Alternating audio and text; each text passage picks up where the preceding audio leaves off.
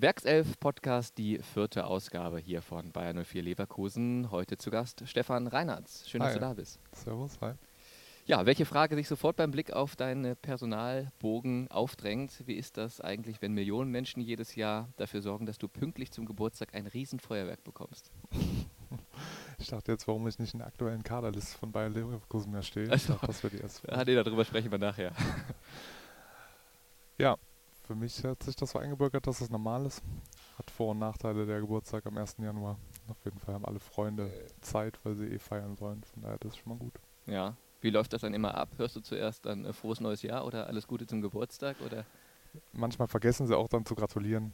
Das passiert dann. Dann kommt das im zweiten, ne? Ah ja, ja stimmt, richtig. Alles Gute. Da war da was. Ja.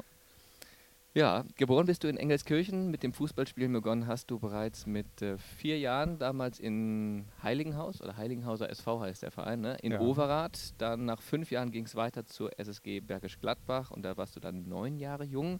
Da hast du aber nur ein Jahr gespielt, weil dann schon der Anruf aus Leverkusen kam von Bayern 04. Weißt du noch, wie das damals war mit zehn Jahren, als es dann hieß, Bayern 04 hat Interesse am kleinen Stefan? Weiß ich relativ gut noch. Tatsächlich hatte Bayer Leverkusen auch Interesse, als ich äh, neun war. Da war ich hier beim Probetraining zweieinhalb Monate lang. Mhm. Ich glaube, es war das längste Probetraining aller Zeiten, was jemals jemand äh, durchgemacht hat. Da war der letzte Satz aber, warum ich dann doch nicht bei Bayer Leverkusen übernommen wurde. Ähm, tut mir leid, aber ihr Sohn hat das Spiel leider überhaupt gar nicht verstanden. Oh. Das war der Satz des Trainers an meine Eltern und ich stand davor. Also von daher ist mir das schon noch in Erinnerung geblieben. Dann bin ich, wie du es gerade gesagt hast, zur SSG äh, Bergisch Gladbach gewechselt, wo wir dann Leverkusen 3-0 geschlagen haben. Und ab dem Moment haben sie sich das vielleicht doch nochmal überlegt, ob wir das Spiel vielleicht doch ein bisschen verstanden haben. Ja. Wurde dann drüber nochmal gesprochen, auch im Nachhinein? Ähm, nee, was du denn nicht verstanden hättest, was du dann plötzlich doch verstanden hast?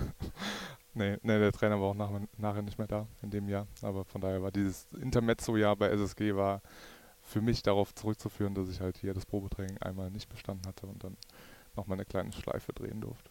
Und, und wie war das dann damals, als du dann diesen Anruf bekommen hast, okay, es, wir wollen jetzt doch, dass du zu uns kommst? War das für dich dann so ein, ja, so ein kleiner, kleiner Traum, der da in Erfüllung ging auch? Ja, das schon. Ich hatte schon Respekt davor, auch von den ganzen, äh, von der Fahrerei, von den Trainingszeiten etc. Also gerade auch meine Eltern hatten davor äh, relativ großen Respekt. Von daher war es schon ein Traum, jetzt in, im Bayer Leverkusen Trikot dann trainieren zu dürfen und jede Woche irgendwie gegen Borussia Dortmund und Schalke 04 spielen zu dürfen. Ich war mir aber da auch relativ bewusst, dass es auch nur zwei, drei, vier Jahre vielleicht so sein könnte und ich dann wieder bei einem kleineren Verein irgendwie spiele. Von daher war cool und ich hatte auch den Traum, Bundesliga-Spieler irgendwann zu werden. Aber ich dachte auch, wenn es jetzt zwei, drei Jahre so geht und danach halt nicht mehr weiter, dann war es halt auch eine coole Zeit. Von daher ist man da jetzt noch nicht so drauf getrimmt oder ich war noch nicht so drauf getrimmt, dass es jetzt zwingend durchlaufen müsste. Mhm. Dann ging es aber weiter und zwar mit äh, richtig viel Schwung. Sieben Jahre in der Jugend von Bayern 04 verbracht, von 1999 bis 2006. Dabei unter anderem deutscher A-Jugendmeister und Pokalsieger geworden. Ja, was kannst du über die Nachwuchsarbeit von Bayern 04 sagen? Ich glaube erstmal, dass es nicht die Nachwuchsarbeit in irgendeinem Verein gibt. Das sind ganz, ganz, ganz viele Facetten, die man so miterlebt, die auch immer damit zusammenhängen, wer ist jetzt gerade der Trainer. Natürlich gibt es oft irgendwie ein umspannendes Konzept, wo jetzt bei, bei Leverkusen dann auch vielleicht Simon Rolfes mit dran arbeitet, dass man ein Gesamtkonzept auch entwirft. Aber mhm. trotzdem ist es immer sehr, sehr, sehr abhängig davon, wem man, wem man gerade vor die Flinte läuft. Und deshalb meine damaligen Jugendtrainer, die haben sich total unterschieden. Also es war ja, von schwarz zu weiß, von schwarz zu weiß und das jedes Jahr äh, abwechselnd. Von daher nimmst du immer andere, andere Dinge auf, lernst immer andere Dinge.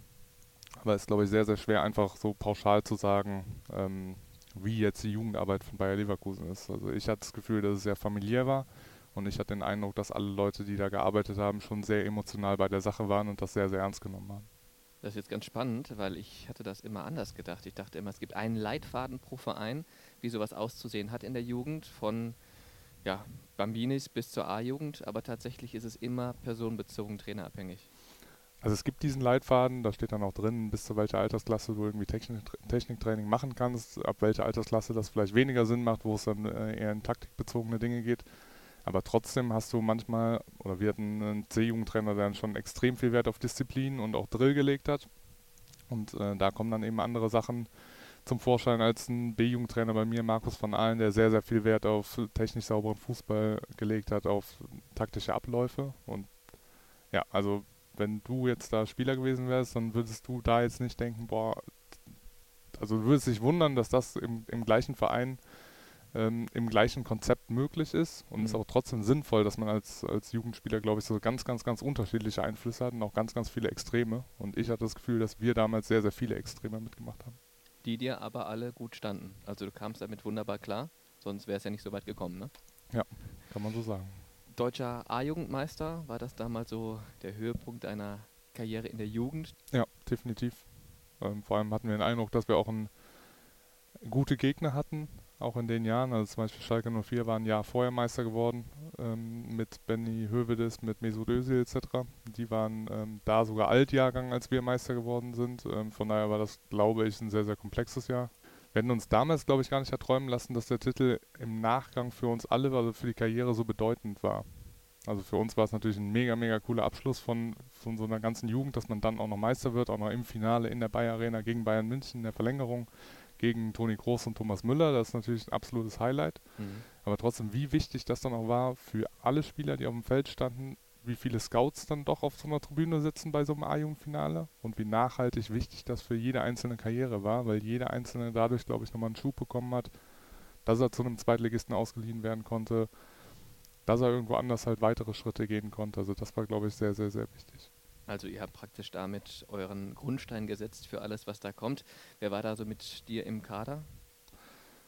Können wir jetzt einmal von hinten nach vorne so ein bisschen fast durchgehen. Also Bastio Chipka zum Beispiel hat äh, Linksverteidiger gespielt, Marcel Risse hat gespielt, ähm, Jens Segler, Kim Falkenberg, Olli Peters, die viel zweite Liga gespielt haben. Dennis Schmidt hat zweite Liga gespielt, Dennis Naki, der gerade kurdischer Freiheitskämpfer ist. Mhm. Ähm, ja, Julian Schauert hat gespielt, hat auch zweite Liga mit Düsseldorf aufgestiegen mit denen. Also ich glaube, es sind 10, 11, 12 Spieler, die nachher dann auch wirklich im Profifußball Fuß gefasst haben. Mhm. Ähm, von daher, das war, glaube ich, sehr, sehr außergewöhnlich. Aber das hat man gar nicht so an euch herangetragen? So nach dem Motto, jetzt seid ihr deutscher A-Jugendmeister und damit äh, ist schon klar, hier werden viele in der Bundesliga Karriere machen. Das war noch gar nicht so präsent damals? Nee, gar nicht. Also wir saßen abends vor dem Finale noch zusammen und haben gedacht, hey, wenn, wenn ein oder zwei von uns Profis werden, dann ist das ein guter Schnitt, was auch mhm. tatsächlich so ist. Und es sind dann halt nachher 10, 12 geworden. Jetzt nicht alle ähm, bis unter die Decke irgendwie Champions League, alle äh, A-Nationalspieler, aber zumindest mal alle erste, zweite Liga. Und das ist ja auch das Kernziel, was man sich so setzt, dass man irgendwie im Profifußball ankommt. Und das war schon, das war da nicht abzusehen. Ein absolut goldener Jahrgang. Ist ja tatsächlich so. Man sagt ja so ein bis zwei pro Generation, die es dann schaffen. Ne? Und so tatsächlich 10, 11, meine Güte. Ja, ja. Es ist witzig mit diesen goldenen Jahrgängen oder verlorenen Jahrgängen. Also in der C-Jugend, ähm, hatte ich ja eben schon erzählt, dass wir mal äh, Trainer hatten, die auch, auch sehr viel Wert auf Drill und, und Disziplin gelegt haben. Also in der C-Jugend waren wir auf jeden Fall der schlimmste Jahrgang von Bayer Leverkusen aller Zeiten und wir müssten uns in Grund und Boden schämen. Von daher durften wir alle unseren Pass auch mal abholen und brauchten nicht mehr wiederkommen. Also von diesem Wir sind der verlorenste, schlimmste Jahrgang aller Zeiten bis zu Wir sind der goldene Jahrgang lagen ungefähr vier Jahre. Von daher muss man manchmal ein bisschen vorsichtig sein, ja. zu früh einen Jahrgang abzustempeln oder hoch äh, in den Himmel zu jubeln, weil es sich sehr schnell nochmal drehen kann. Vielleicht braucht es manchmal auch so einen ja, Schuss von Bug, damit mal alle aufwachen und dann tatsächlich sowas entsteht. Das gehört vielleicht zur Entwicklung dazu. Oder ja. Wie siehst ja. du das? Ja, ne? Das hatte pädagogische Gründe, ja, nehme ich mal an. Ja. Wer war damals euer Trainer, als ihr Meister wurdet? Thomas Hörster. War auch sein, sein letztes äh, Jahr, von daher war das auch nochmal emotional. Also war sein letztes Trainerjahr, das war auch klar. War auch dann sein letztes Spiel und damit ist er nochmal Meister geworden. Das war, war alles schon ganz hübsch, ja. Damals mit dem Pass abholen, muss ich natürlich jetzt nochmal aufgreifen. Wie war das damals? Habt ihr euch da fußballerisch äh, große Aussetzer geleistet oder ging es da neben dem Platz irgendwie her, rundher? Oder? Nein, neben Platz gar nicht. Nein, nein, es war. Äh, laut des damaligen Trainers war auch Thomas Hölzgen. Wir haben auch alle einen super Draht, äh, sogar jetzt noch zu ihm und ist auch ein sehr, sehr, sehr, sehr guter Trainer. Aber wir haben, glaube ich, 2-0 in Aachen verloren. Und äh, dann durften halt zwei Wochen, äh, brauchten wir nicht mehr zum Training erscheinen. Dann hat er irgendwann, glaube ich, einem Spieler mal Bescheid gegeben, hey, du darfst wieder zum Training kommen. Dann hat der Spieler uns angerufen, hey, ich darf zum Training kommen, kommt doch auch einfach. Und dann haben wir uns quasi selber zusammengerottet und sind einfach wieder beim Training erschienen. Aber Kernthese war damals, äh, ihr seid alle so schlecht oder so. Das bringt alles nichts mit euch. Ihr braucht nicht mehr wiederkommen. Auch das sind gut, so ne? Anekdoten, an die man sich dann auch noch Jahrzehnte später erinnert. Ja. Gerade in deinen äh, letzten Jahren in der Jugend, da wurde es aber auch nochmal turbulent, denn in der Saison, wo du mit den Junioren deutscher Meister wurdest, spieltest du ja auch schon in der zweiten Mannschaft von Bayern Mhm. 04 Leverkusen im Seniorenbereich und stiegst mit dem Team wiederum von der Regionalliga in die Oberliga ab. Wie emotional war das denn? Also hier einmal die Meistersaison und damals die Abstiegssaison parallel. Also das sind ja schon emotional zwei komplett unterschiedliche Welten. Ja, wobei das mit der Amateurmannschaft, ich glaube, für keinen der Beteiligten emotional war zu dem Zeitpunkt. Äh, Wir hatten einfach in der Liga überhaupt nichts verloren. Damals war, damals war die Regionalliga quasi noch die dritte Liga, also die Umstrukturierung kam erst später. Und wir waren viel zu schlecht für diese Regionalliga. Ich glaube, wir sind mit äh, weiß nicht, 22 Punkten Abstand abgestiegen oder. Also es war, ich war damals 17, das ging mir schon noch ein bisschen alles äh, zu schnell. Mhm. Ähm, ja, plus so eine Amateurmannschaft, gerade die älteren Spieler, die äh, auch noch andere Optionen haben, irgendwo hinzugehen, ist auch oft ein, von der Emotionalität ein bisschen anders als eine Jugendmannschaft oder eine Profimannschaft. Äh, gerade so eine zweite Mannschaft ist manchmal ein bisschen komplizierter. Von daher waren wir da einfach in der falschen Liga. Das, Aber trotzdem, du warst damals 17 und bist zu dem Einspiel, zum Jugendspiel gegangen, ähm, mit breiter Brust, mit Selbstbewusstsein, mit dem Wissen, äh, wir können hier was Großes bewegen und dann, ja, die Regionalliga, was war das dann für dich? Mehr so eine Pflichtaufgabe? Oh nee, dann müssen wir uns ja schon wieder die nächste Packung abholen. nein, nein, ja, das. Äh, ich kann es ja erzählen. Also klar, in der Jugend, äh, also mit der A-Jugend haben wir dann alles weggeschossen und dann fahren wir mit den Amateuren äh, von Leverkusen, sind wir dann nach Union Berlin äh, gefahren. Nach zehn Minuten stand es 3-0 für Union Berlin und Nico Paczynski war damals Stürmer und kommt zu mir und sagt zu mir, komm Junge, mach erstmal dein Abi. Ja, und er hatte auch recht in dem Sinne, dass das alles noch zu früh war für uns. Auf der anderen Seite hatte das natürlich auch Vorteile, dass du als 17-Jähriger dann mal Erfahrungen sammeln konntest gegen auch mal abgezocktere ähm, Seniorenfußballer. Deshalb, die Spiele waren schon emotional, also macht jetzt keinen Spaß, dann jedes Wochenende 4-5-0 zu verlieren, gerade als Innenverteidiger. Aber dass wir am Ende abgestiegen sind, das war eigentlich schon relativ früh ersichtlich. Ja. Was ist denn dann, wenn man so einen Spruch bekommt, mach erstmal dein Abi, Junge? Ist das eher so demotivierend, so nach dem Motto, oh Gott, ich habe ja gar nichts hier verloren, oder pusht das nochmal richtig? Eigentlich schon so in dem Sinne, dass man denkt, so, ey, wir treffen uns in zwei Jahren nochmal wieder, Freund. Das ist dann nicht so gekommen, weil ich die Hürde relativ schnell dann irgendwie genommen habe. Also Nico Paczynski hat meines Wissens dann nicht mehr erste Bundesliga gespielt, was ich dann nachher spielen durfte.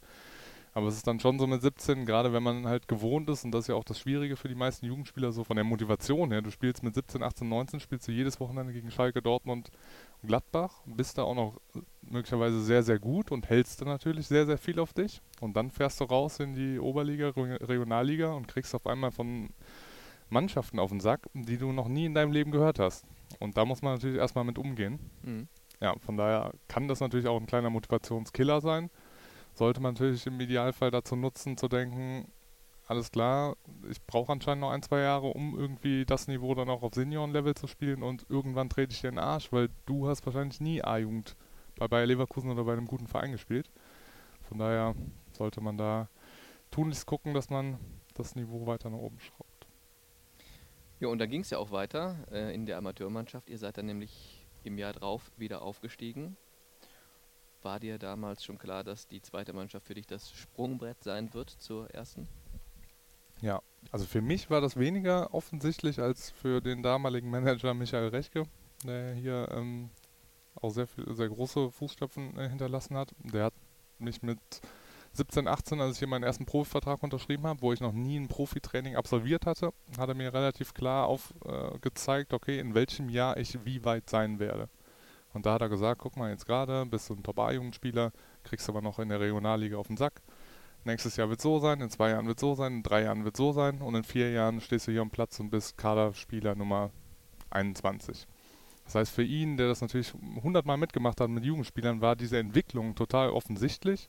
Für mich natürlich weniger, aber zumindest war mir dadurch klar, okay, wenn ich jetzt alles, die Hürden so nehme, wie er es quasi prophezeit, dann wird es eben so weitergehen. Das heißt, ich hatte schon eine, gefühlt eine, eine gewisse Sicherheit, mh, dass es immer weiter nach oben gehen kann, wenn ich eben jede Hürde einfach weiter nehme. War das auch beruhigend zu hören? Ah ja, so läuft das. Klar. Also gibt natürlich äh, mega viel Selbstsicherheit und Vertrauen, ne, wenn man weiß, hey, du musst eigentlich jetzt nur jedes Jahr immer eine weitere Hürde nehmen, dann kommt am Ende das raus, was du dir, was du dir erhoffst. Ne? Du hast nie das Gefühl, dass du jetzt was ganz Außergewöhnliches plötzlich in den nächsten drei Wochen leisten musst, sondern einfach nur Step by Step, dass es immer weiter nach vorne geht. Einfach dranbleiben, diszipliniert sein, das sind wahrscheinlich so ein, zwei Tugenden, die man braucht, um Profi zu werden. Was braucht man noch? Viel, viel, viel, viel Glück. Viel, viel, viel. Ist es tatsächlich ja. so auf den Zufall gemünzt, kann man ja fast schon Glaube sagen. Glaube ich schon, ja. Mhm. Also Zufall zum Beispiel jetzt für uns, dass wir deutscher A-Jugendmeister geworden sind. Wir hätten natürlich auch irgendein Spiel verlieren können, wir hätten auch das Finale verlieren können. Dann wäre, glaube ich, ab da schon mal ein kleiner Bruch, sage ich mal, gewesen, weil vielleicht die Scouts jetzt hier nicht unbedingt alle gesagt hätten, boah, die beiden Leverkusen-Spieler sind immer toll.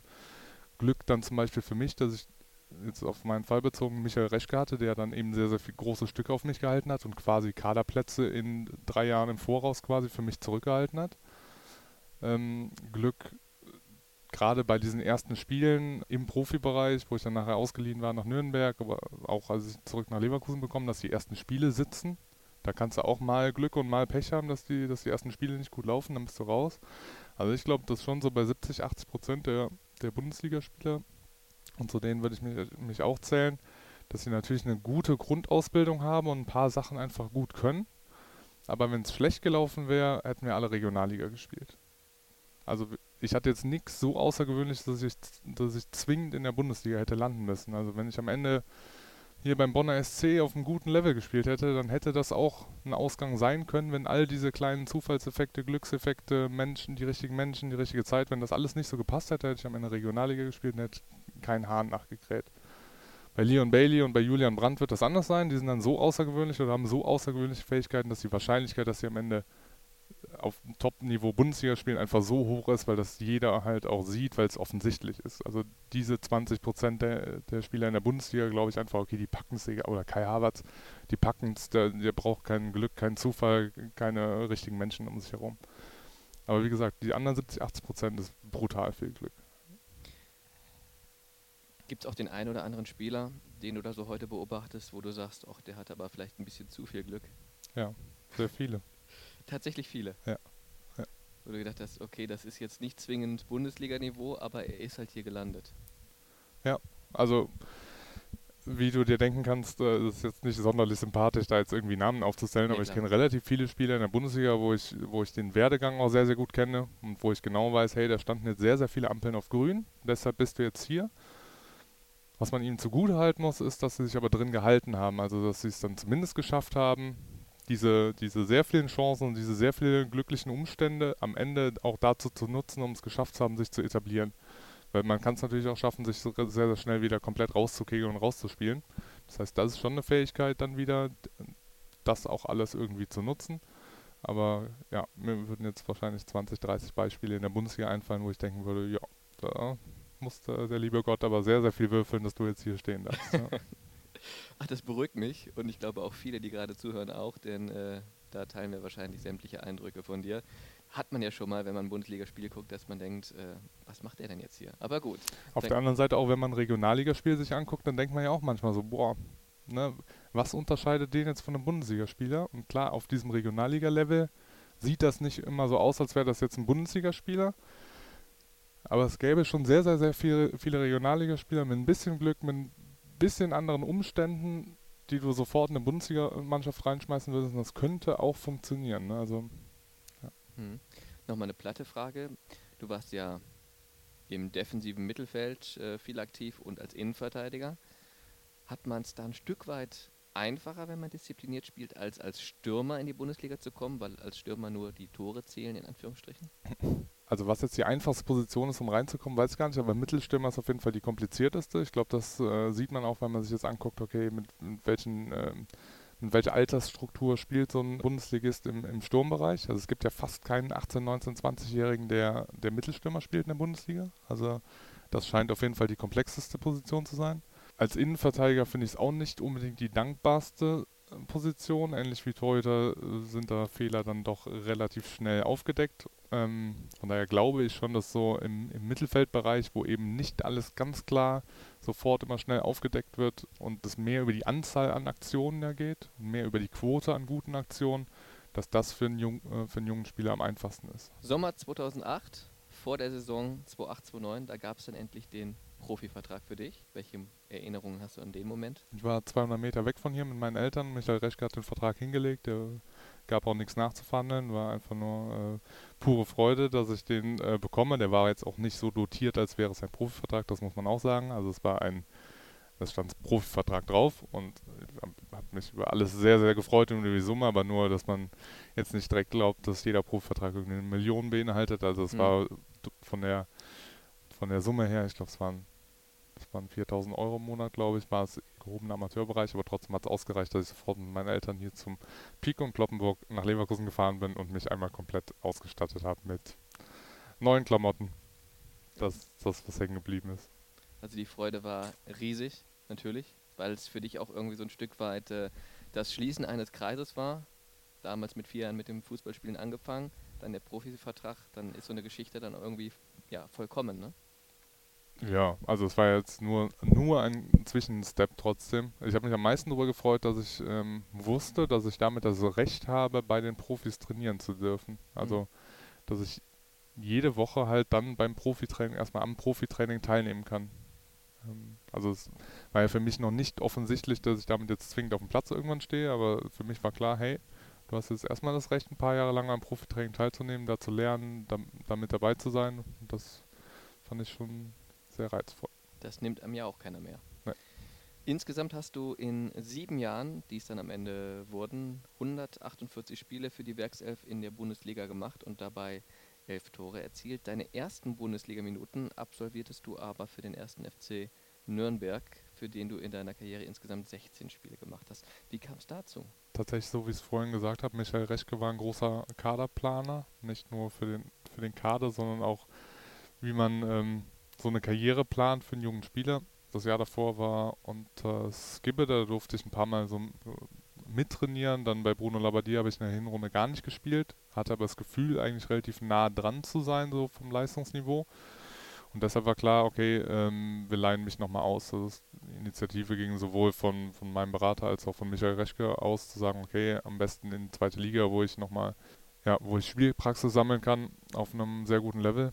Da hat sich Nürnberg hat sich total angeboten, äh, weil Peter Hermann auch Co-Trainer war, den ich von Leverkusen gut kannte, er mich auch gut kannte, von daher hat das alles gepasst und ist auch mehr als optimal gelaufen, kann man sagen. Definitiv.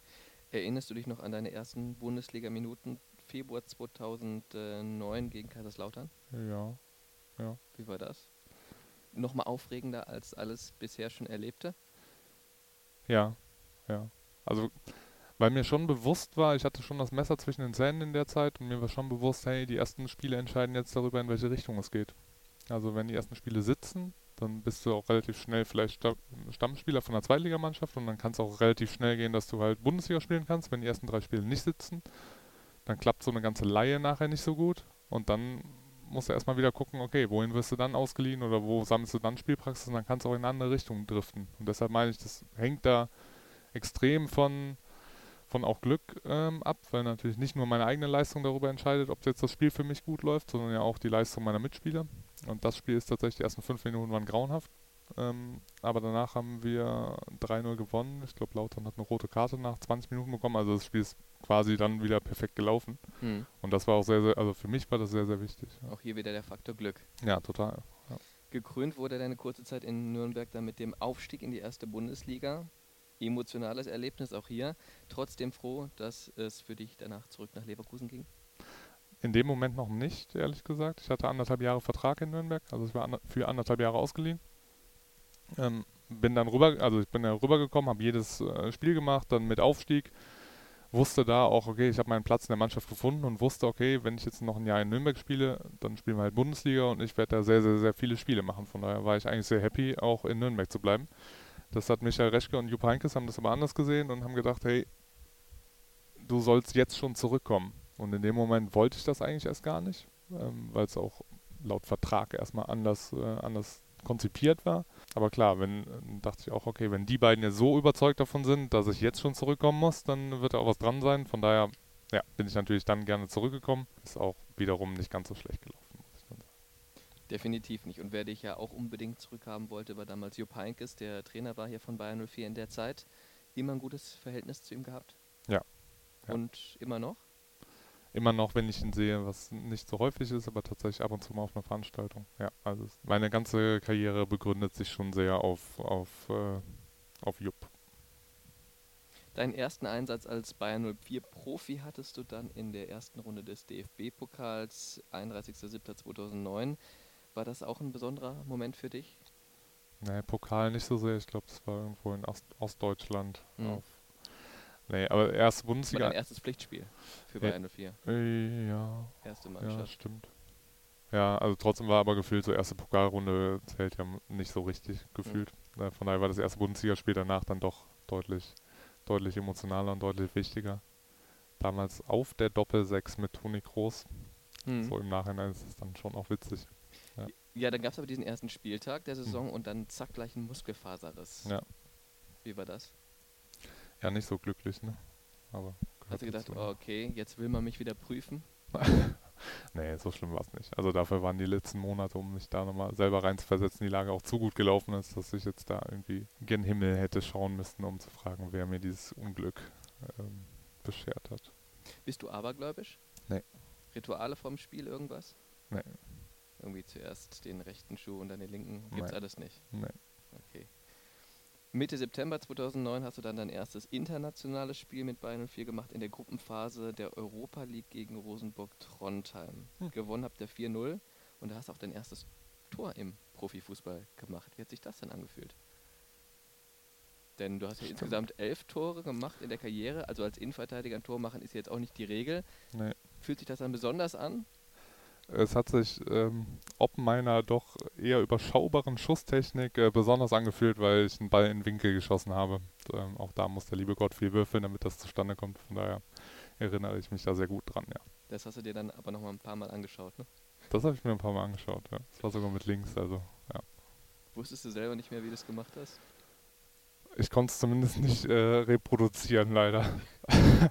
das sagt ja schon viel darüber aus, sagen wir mal so wo wir gerade über deine Schusstechnik sprechen, von der du selber sagst, dass die ausbaufähig gewesen war. Ähm, was waren denn deine Stärken? Ja, das ist eine gute Frage leider. Ähm, also ich habe das, glaube ich, mal in einem Interview auch ganz am Anfang, das äh, haben mir aber auch Leute gesagt, dass das äh, nicht so sinnvoll wäre, das als Jugendspieler zu sagen, aber ich habe gesagt, ich kann nicht köpfen, ich kann nicht schießen, ich bin nicht schnell, also eigentlich so für Profifußball jetzt erstmal nicht so viele gute Eigenschaften. Ich glaube tatsächlich entgegen des damaligen Jugendtrainers, äh, der mir gesagt hat, dass ich nichts von dem Spiel verstanden habe, glaube ich, dass ich äh, auch als Spieler schon verhältnismäßig viel von dem Spiel verstanden hatte und wusste zumindest, was zu tun ist. Ich habe das Glück, dass ich eine relativ gute Ausdauer habe und ein sehr gutes Passspiel. Und das kann schon mal reichen, um auf gutem Bundesliga-Level zu spielen. Wie man gesehen hat, hat es dafür definitiv gereicht. Wurde es dann nämlich äh, Stammspieler, nicht mehr wegzudenken aus der ersten Elf. Ähm, ja, und das über Jahre, was ja an sich schon eine Riesenleistung ist. Und jetzt muss ich ganz kurz nochmal korrigieren. Du hast nicht elf, sondern zwölf Treffer gemacht. Den einen hast du auch noch für Eintracht Frankfurt gemacht. Aber das ist ein Kapitel, da kommen wir noch zu. Mhm. Was man aber sagen kann, bei Bayern 04, wie gesagt, wurdest du Stammspieler, nicht mehr wegzudenken aus der Verteidigung oder auch Doppel-6 mit Toni Kroos damals. Wie war das für dich überhaupt? Toni Kroos Doppel-6, erstes Jahr in der Bundesliga? Ich muss schon sagen, das wieder zu dem äh, Faktor Glück, wenn ich mir die Mannschaft angucke, damals, also in welches Konstrukt, in welchem Konstrukt ich spielen durfte, dann war hinter mir Sami Hüppier. Mhm. Gibt Schlimmeres als junger Spieler, der im zentralen Mittelfeld spielt, wenn man hinter sich Sami Hüppier hat. Linksverteidiger hat Gonzalo Castro gespielt, der weiß auch, was er zu tun hat. Ähm, Doppel-6 meistens mit Arturo Vidal. Gibt auch Schlimmeres. Äh, links vor mir, also Toni hat damals viel links außen noch gespielt, auch wenn das ein bisschen anders interpretiert hat, aber vor mir links quasi Toni Groß und äh, Mittelstürmer Kies. Das heißt, man wenn, man, wenn, man, sich nicht ganz doof anstellt in dem Konstrukt, dann kann man auch mit gut aussehen und das habe ich zumindest in dem Konstrukt geschafft. Ja. Mhm. Also auch dankbar für die talentierten Kollegen. Ja, definitiv. Also, wenn ich jetzt in irgendeine Mannschaft reingekommen wäre, äh, reingerutscht wäre, die nicht funktioniert hätte und nicht so ein Konstrukt gehabt hätte, dann wäre ich gnadenlos mit untergegangen, gerade in der Zeit. Ähm, von daher war ich, glaube ich, schon fähig oder anscheinend fähig, in einem bestehenden Konstrukt das sehr, sehr gut mitzuspielen. Aber jetzt, äh, wenn das nicht so gewesen wäre, dann wäre das auch alles anders verlaufen. Insgesamt wurden es dann äh, sieben Jahre bei Bayern 04 Leverkusen, die Vizemeisterschaft mit dabei, ich glaube sogar direkt in deiner ersten Saison. Ne? Was war so das Highlight deiner Karriere bei Bayern 04 oder die Highlights? An was erinnerst du dich da? An welche besonderen Erlebnisse? Ja, also tatsächlich die A-Jugendmeisterschaft war schon sehr, sehr wichtig. Wir haben in der Jugend, auch wenn das sehr, sehr weit zurückgeht, aber ein paar Hallenturniere gewonnen, an die ich mich sehr, sehr, sehr gerne äh, zurückerinnere. Erste Bundesligator, auch wenn das jetzt sehr egoistisch ist, aber erste Bundesligator ist schon was, äh, was Besonderes. Sonst gefühlt die ganze Zeit unter Jupp war schon sehr besonders. Also von dem ganzen Jahr, von dem ganzen Ablauf, vom ganzen Training, so der ganze Alltag war schon, war schon sehr besonders. Leider hatten wir jetzt sonst keinen ganz, ganz, ganz großen goldenen Moment, wo wir jetzt irgendwie Pokalfinale gespielt haben in meiner Zeit oder, oder Meister geworden sind. Ähm, gefühlt gab es aber schon sehr, sehr viele gute Highlights und sehr wenig negative Phasen, das muss man auch sagen. Also in der ganzen, glaube, sechs oder sieben Jahre, die ich jetzt für Leverkusen bei den Profis gespielt habe, war die schlechteste Platzierung Platz 5. Das ist nicht ganz so. Ist zu verschmerzen. Ist zu verschmerzen. Und das war unter Robin Dutt und alle, die sich miterinnern, äh, wissen schon, dass das äh, schon eine sehr desaströse Saison für alle Beteiligten, glaube ich, war. Und wenn man dann trotzdem noch als Fünfter aus dem Rennen geht, dann äh, ja, zeigt das zumindest, dass wir in der ganzen Zeit schon vernünftig gearbeitet haben. Warum war es so desaströs? Da, das würde den, den Rahmen des Podcasts jetzt sprengen. Also viel schiefgelaufen. Sehr viel schiefgelaufen, ja, das, so kann man es auch zusammenfassen. Okay, ja, lassen wir es mal dabei. äh, trotzdem nochmal kurz zum positiven Aspekt, dein Verhältnis zu Jupp Heinkes. Was ist er für ein Typ? Von außen wird er immer so wahrgenommen. Väterlicher Typ mit einer klaren Ansprache und einer sehr einfachen Ansprache. Ja. Hast du gut recherchiert. Kann man so stehen lassen. Ne? Ja, man muss auch da ähm, sagen, also Jupp Heinkes war für unsere damalige Mannschaft perfekt oder sehr, sehr, sehr, sehr, sehr gut geeignet. Für die, Mann, für die Bayern München Mannschaft, die er danach über, übernommen hat, auch extrem gut geeignet, weil er ein unfassbar gutes Kadermanagement hat, weil er unfassbar gut mit Menschen umgehen kann, sowohl mit Stars als auch mit dem dritten Torwart, als auch mit dem 16-jährigen Jugendspieler, als auch mit dem Zeugwart, also einfach äh, People Management, äh, würde man es wahrscheinlich heutzutage nennen, äh, einfach eine glatte 10. Ansprache super, auch was Motivation betrifft, er konnte schon auch auf seine Art und Weise motivieren.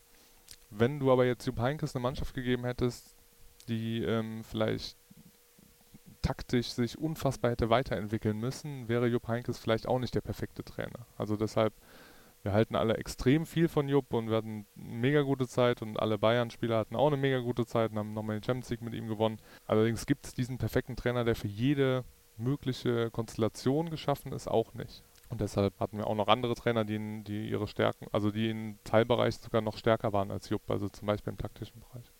Wen würdest du da nennen?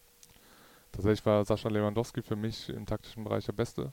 Ähm, es war für den alles so Handwerkskunst. Also es war bewusstes, äh, wenn du Dienstag zum Training kamst, okay, ist alles sauber analysiert, ist alles vorbereitet, wie es gegen den nächsten Gegner geht. Es war einfach auf sehr, sehr hohem Niveau. Also genauso wie jetzt die ganzen Tedescos ähm, Nagelsmanns uns groß machen. Da glaube ich, hätte er ihn hätte er jetzt wenig äh, in, in wenig nachgestanden. Und jetzt so von der ganzen Ausstrahlung ähm, und von allem war Roger schon, Roger Schmidt schon außergewöhnlich, finde ich. Mit allen Ecken, Kanten, Macken und möglicherweise auch Schwächen, aber er hatte schon äh, Teilbereiche, in denen er außergewöhnlich war. Würdest du Roger Schmidt gerne wieder in der Bundesliga sehen? Ja, also entertain entertained ist es schon, ne? Definitiv. Ja. Momentan glaube ich in China. in richtig? China, ja. ja. Da wäre er doch in der Bundesliga besser aufgehoben. Also ich fand ihn auch super als Trainertyp, deswegen gerade nett, dass du es äh, auch erwähnst. Äh, ja. ja, also ich hatte, ich hatte ja schon erwähnt, dass es. Also ich würde ihn sehr gerne in der Bundesliga wiedersehen, ob das jetzt zwingend bei Leverkusen nochmal sein muss. Das lasse ich jetzt mal offen. Aber unterhaltsam von dem her, was man so als Zuschauer mitbekommen hat, ne? intern in der Kabine etc. Alles relativ ja, human oder gab es da auch so die eine, ein oder andere lustige Situation? Lustig. Also, ist schon, also die Spielweise ist sehr, sehr, sehr fordernd. Und anscheinend fordert eine sehr fordernde Spielweise auch einen sehr fordernden Trainer. Von daher war es war schon tough, sagen wir mal so. Mhm. Also sehr viel Laufarbeit. Ja, sehr viel Laufarbeit auch, sehr viel Sprinten, aber deshalb um das dann am Ende auch auf die Platte zu bekommen, äh, war sehr, sehr, sehr, ist auch sehr, sehr viel Arbeit auch notwendig gewesen. Die sind wir eingegangen, wurde jetzt nicht alles, glaube ich, immer gewertschätzt, ähm, in dem Maße, wie es vielleicht hätte gewertschätzt werden können auch, aber ja, ist ein, also wie gesagt, ist ein sehr, sehr guter Trainer, ist ein sehr, sehr, sehr fordernder Trainer und wenn die Mannschaft das alles so mitgeht und ihnen mitgeht, dann kann da auf dem Platz echt was sehr, sehr Gutes bei rauskommen. Aber wir haben halt auch jetzt hier auch bei Bayer Leverkusen gesehen, dass es auch mal kippen kann.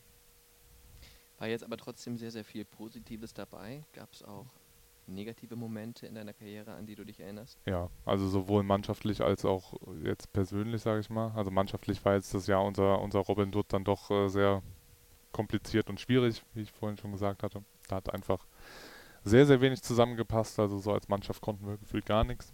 Also wir waren jetzt nicht außergewöhnlich fit, wir waren taktisch nicht gut, wir waren vom Zusammenhalt, das war glaube ich noch mit das Beste, aber insgesamt war es einfach, ja, wusstest du am Feld jetzt nicht so richtig, was, was passieren soll. Das war ein bisschen, das war schwer. Für mich persönlich, es werden die Bayern 04 oder einige Bayern 04 Fans vielleicht auch schon mal gehört haben, ich will es jetzt auch nicht zu breit treten, aber ich hatte mal ein sehr unglückliches Spiel zu Hause gegen Valencia. Oder die ganze Phase war relativ unglücklich, habe ich jetzt nicht so gut gespielt und dann wurde ich gegen Valencia von eigenen Fans ausgepfiffen. Das macht man als Spieler dann nicht so gerne mit. Wie war das für dich? Das nimmt ja jeder anders wahr. Ich meine, du bist wahrscheinlich einer von extrem vielen auf der Welt im Profifußball, denen das schon mal passiert ist. Aber es ist ja dann trotzdem immer mal wieder, oder es ist ja jedes Mal wieder was Eigenes. Und ganz komisches Erlebnis, denke ich mal. Was denn? Von ausgepfiffen? Ja, von den eigenen Fans. Das ist ja, ja. puh. Es kommt, glaub, ich finde, es hängt immer total mit dem Kontext zusammen. Ähm, und auch mit dem Kontext, ob man sich da jetzt als Spieler irgendwie drüber, das heißt, also drüber aufregen darf, sage ich mal jetzt im, im, weitesten Sinne. Also wenn ich jetzt bei Frankfurt irgendwie noch, wo ich ein Jahr gespielt habe, da jetzt von eigenen Fans ausgepfiffen äh, worden wäre, dann hätte ich gesagt, ja, so what wenn jetzt äh, Leon Goretzka oder Max Meyer auf Schalke ausgepfiffen werden, weil sie ihren Vertrag nicht verlängern und auch eigentlich äh, jede Woche irgendwie kokettiert haben, dass sie irgendwo hinwechseln werden und dann werden sie ausgepfiffen, dann hätte ich als Spieler auch sagen müssen, so what, weil das muss man dann in Kauf nehmen, wenn man das so geht. Ähm, ich als kompletter Jugendspieler bei Bayer Leverkusen, der sich irgendwie gefühlt nichts hat zu Schulden kommen lassen, außer möglicherweise dann schlecht zu spielen, ähm, habe das halt damals als nicht zwingend gerechtfertigt empfunden, sagen wir mal so. Wie bist du damit umgegangen? Weil man geht ja dann nach Hause und die Gedanken hat man ja trotzdem bei sich. Ja, also das war auf jeden Fall für mich persönlich war das die schwerste Phase, wie gesagt, weil es halt ähm, konnte, glaube ich, schon damit umgehen, schlecht zu spielen. Jetzt auch äh, am Anfang natürlich nicht so gut, aber zumindest ähm, hat mich das jetzt alles nicht so getroffen, aber dadurch, dass ich mich halt schon sehr, sehr mit Bayern 04 identifiziert habe und das auch noch tue, konnte ich es halt in dem Moment, war es halt relativ schwer für mich und hat auf jeden Fall auch noch ein paar Wochen, Monate an mir äh, hatte ich dran zu beißen. Wochen und Monate, in denen du ja trotzdem immer wieder liefern musstest auf dem Feld, weil sieben Tage später kam das nächste Spiel. Was machst du da? Geht man da zum Mentalcoach oder spricht mit Freunden drüber oder liest ein Buch, das einen andere Gedanken bringt oder was macht man da? Also zum Glück, aber das war eine Zeit unter Robin Dutt, das heißt, äh, die Diskrepanz zu den Leistungen meiner Mitspieler war jetzt auch nicht unbedingt riesig, also das haben jetzt nicht, äh, auch nicht alle anderen irgendwie outperformed. Ähm, ja, also klar, relativ viele Gespräche irgendwie im, im bekannten Freundeskreis, Berater, Eltern etc. Ähm, aber trotzdem ist es halt was, was auf einem nagt und das muss man halt mit der Zeit einfach einfach wieder rauskriegen, was auch irgendwann wieder funktioniert hat, aber das zu den negativeren Momenten. Die Komponente Mentalcoach trotzdem eine sehr wichtige im Profifußball heutzutage, aufgrund dessen, dass der Druck so groß wird. Also ausgepfiffen ist ja das eine, aber dann gibt es ja noch Medien, Erwartungshaltung etc. Ist sehr wichtig, allerdings wird das so seit fünf bis zehn Jahren immer propagiert, hey, Mentalcoach, das ist die Zukunft und da geht die Reise hin. Wenn man sich jetzt so anguckt, wie viele Bundesligamannschaften haben einen Mentalcoach oder wie viele nutzen ihn auch wirklich intensiv, dann wird das ein verhältnismäßig niedriger Prozentsatz sein. Also so richtig angekommen im Profifußball ist das Thema immer noch nicht. Mhm. Hängt auch damit zusammen, dass die Cheftrainer da oft dass das denen suspekt ist, dass da eine, eine, fremde Bezugsperson ist, die sehr, sehr, sehr viel Einblick in diesen Spieler bekommt und ihm auch ja möglicherweise zu Dingen irgendwie rät. Da hat der, der Trainer oft das Gefühl, dass er irgendwie so einen Kontrollverlust oder Machtverlust hat. Von daher wird das meistens nur in so einem gewissen Maße geduldet. Ich glaube, dass das sich trotzdem irgendwann ändern wird, dass es viel, viel, viel mehr Einzug erhält, weil ein Cheftrainer sich eben nicht jeden Tag mit einem Spieler auseinandersetzen kann, weil er dafür zu viele andere Themen hat. Aber jetzt gerade wird ein, ein Spieler wird eigentlich nur als Teil einer Gruppe begriffen, aber nicht als Einzelsportler. Und eigentlich ist ein Bundesligaspieler von, von allem, also vom Verdienst, vom Status, von dem ganzen Aufwand her ist es, muss man ihn auch als Einzelsportler begreifen. Und ein Einzelsportler, wenn wir uns das jetzt vergleichen mit einem Tennisspieler, was der drumherum für, für einen Stuff hat, was der für Leute hat, die sich nur mit seiner eigenen Leistung beschäftigen, dann ist das ein, eine ganz andere Nummer. Und ich glaube, dass es im Fußball, auch wenn es komplexer ist, dass das irgendwann so kommen wird. Aber in der Gesamtorganisation ist es natürlich für einen Cheftrainer nicht so ganz einfach, das einzubinden. Aber das würdest du dir wünschen, dass das mehr das kommt, wünschen, ja. also weil es den Profis gut tut. Also du hättest dir wahrscheinlich damals auch gewünscht, dass es vielleicht immer jemand gibt, äh, der dann nochmal irgendwie da ist, um über andere Dinge zu sprechen, was man mit dem Trainer dann nicht machen kann in dem Moment. Ja, also mir geht es jetzt nicht darum, dass es, die Profi, dass es den Profis in zehn Jahren dann besser geht oder schlechter geht. Ich glaube einfach nur, dass wenn wir darüber reden, wo kann, wo kann man noch Prozente rausholen, wo kann man noch mehr Leistungen herausholen, wie kann man Spieler noch verbessern, dann geht das, glaube ich, diese Richtung, dass man Bundesligaspieler auch als Einzelsportler begreifen muss. Hm. Ja, weil das hängt ja zusammen. Das bessere Wohlgefühl führt dann ja meistens auch ja. zu besseren Leistungen auf dem Platz und so weiter. Ja. Deine letzten Spielminuten, um mal diese sieben Jahre bei 04 abzurunden, wie war das für dich? Da gab es einen großen Abschied von äh, Simon Rolfes und dir hier in der Bayer Arena gegen Hoffenheim. Ich war hier, ich habe es mir angeguckt, ich fand es toll, bestes Sommerwetter, schöne Choreografie. Wie hast du es wahrgenommen? Ja, war toll. War ein super Tag. Emotional? Hat ausgepasst. Ja, schon. Weil schon. Simon Rolfes hatte ja die Situation, er war dann komplett fertig mit dem Fußballspielen und für dich ging es ja dann weiter. Du warst ja dann noch in Frankfurt, sprechen wir gleich drüber. Trotzdem für dich so ein fußballerisches Ende gewesen in dem Moment? Ja, auch äh, tatsächlich, weil ich in dem Moment schon damit geliebäugelt hatte, auch meine Karriere zu beenden, was ich dann äh, nicht getan habe. Aber ähm, und so wie du es gesagt hast, hat sich auch, äh, habe ich es auch empfunden, war, war ein super Tag, Spiel war Spiel war gut, äh, ich habe gespielt, äh, Choreo war super, Abschied war super. Ähm, auch in einem Maße, der mir als Spieler jetzt, glaube ich, wenn Simon jetzt nicht auch zufällig, sage ich mal, seine Karriere an dem Tag beendet hätte, auch nicht zugestanden bekommen hätte, ähm, dass jetzt so viel Aufmerksamkeit, sage ich mal, auf meine Person auch noch gerichtet worden wäre. Nee, von daher, Simon hat Karriere beendet, ähm, ich bin gegangen, Gonzo war auch schon abzusehen, dass er wahrscheinlich gehen wird. Von daher war das so ein schon ein kleiner Umbruch, auch glaube ich, in der Mannschaft, dass sehr, sehr viele, die sehr lange in der Mannschaft ähm, waren, dann gegangen sind. Mhm. Und während deiner letzten drei Jahre als Profi hier bei Bayern 04 von 2012 bis 2015, da warst du auch ehrenamtlich Co-Trainer der U17. Warum hast du das gemacht? Das habe ich ein Jahr lang gemacht, damals unter Tom Zichon, der jetzt äh, Co-Trainer beim FC drüben ist. Er hat einfach nur gefragt, ob ich mir vorstellen kann, ab und zu mal drüben als Co-Trainer dabei zu sein. A, weil es natürlich für die Jungs super ist. Also die haben eigentlich noch, noch einen Co-Trainer gesucht, der das aber nicht Vollzeit machen sollte, sondern eigentlich so einen Teilzeit-Co-Trainer.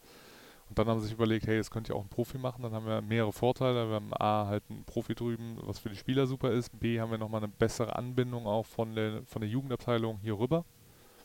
Weil, wie du weißt, ist durch die räumliche Diskrepanz auch einfach dann teilweise ähm, natürlich schwieriger. Von daher, und für mich war es halt super, um in dem Bereich mal ein bisschen reinzufühlen, ein bisschen reinzulernen und das Ganze aus einem anderen Blickwinkel zu sehen. 2012 bis 2015 steht im Personalbogen, aber du hast gerade hast du ein gut. Jahr gemacht. Das ist gut, ja, ich habe es noch ein Jahr gemacht. okay, gut, haben wir das auch geklärt.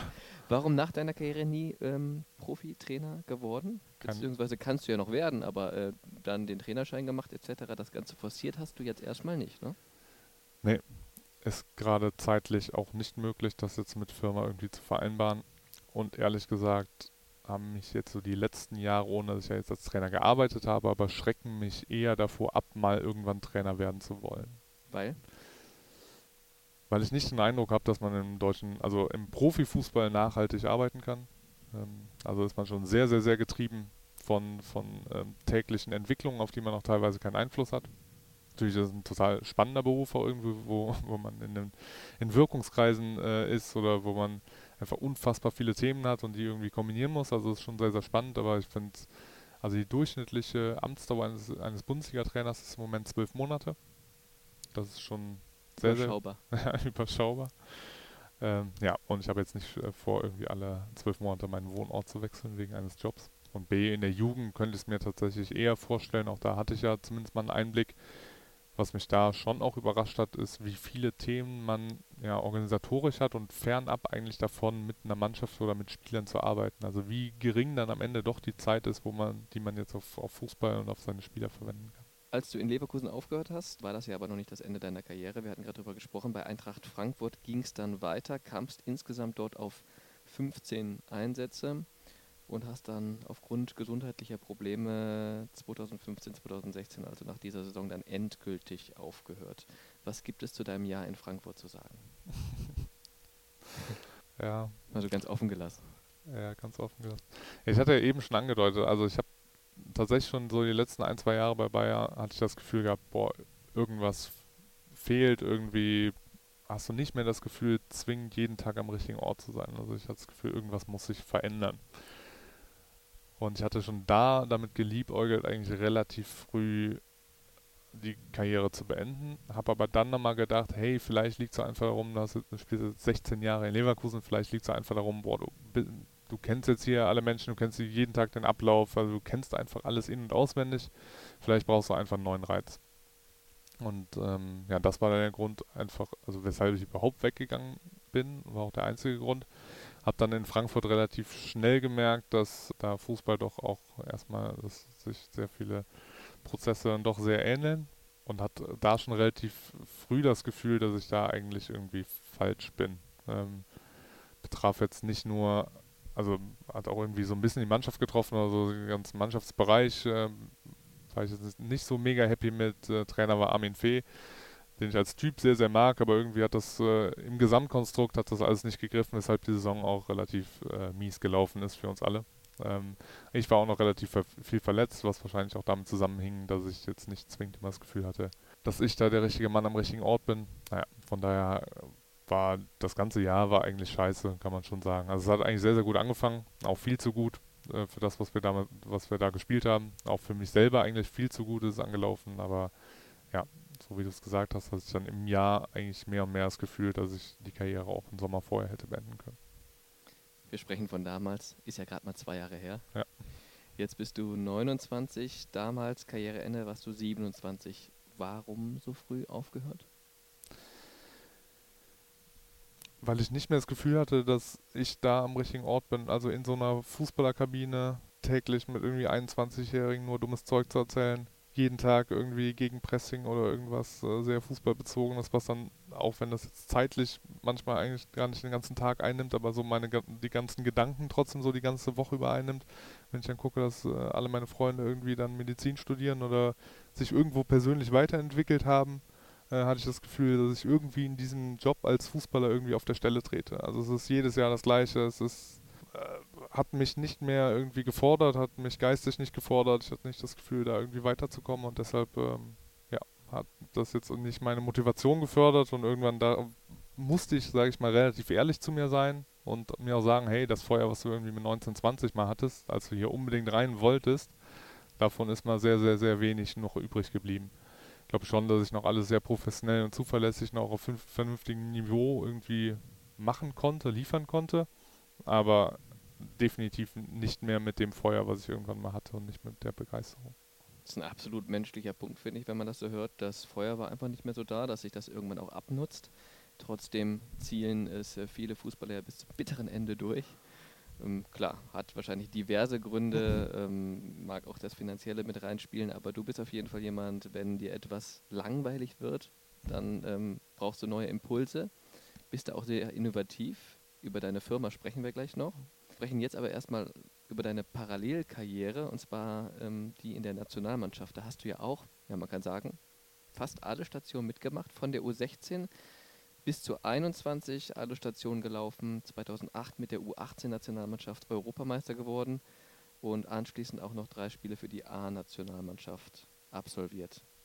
Enttäuscht, dass es nicht noch mehr geworden sind? Nee, überhaupt nicht. Also wie ich vorhin schon, glaube ich, gesagt habe, konnte ich meine Fähigkeiten dann doch gut einschätzen, dass ich überhaupt Länderspiele machen durfte, ist schon, ist schon außergewöhnlich gut gelaufen. Aber gewundert hast du dich jetzt nicht, als es dann plötzlich hieß, du darfst auch meine ersten. Nee, nee, zu, de, nee, zu dem Zeitpunkt war es schon gerechtfertigt, fand ich. Also von den Leistungen, die ich gebracht habe, war das schon gerechtfertigt. Aber ähm, ja, also mehr war dann auch nicht drin gefühlt.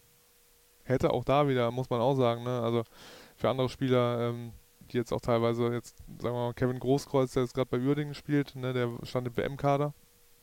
Ähm, also manchmal laufen auch Sachen noch weiter durch, also vielleicht hätte es auch noch weiter durchlaufen können, dass ich äh, im richtigen Moment dann auch sogar bei der WM 2014 dabei gewesen wäre, wenn alles perfekt funktioniert hätte. aber mit den drei Länderspielen bin ich schon äh, mehr als zufrieden, ja.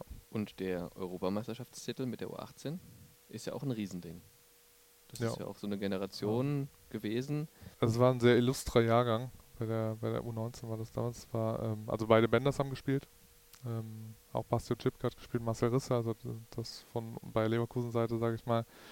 Dann äh, Dennis Naki hat gespielt, ja, hat man gerade schon als kurdischer Freiheitskämpfer. Dann Saviun Sereko, der glaube ich nur nicht allzu vielen Leuten bekannt ist, der mhm. ohne Profispiel für 12 Millionen nach Italien gewechselt ist, für 15 Millionen nach England, ohne auch nur ein Profitor gemacht zu haben, der am Ende bei Viktoria Köln hier gelandet ist und seine eigene Entführung vorgetäuscht hat.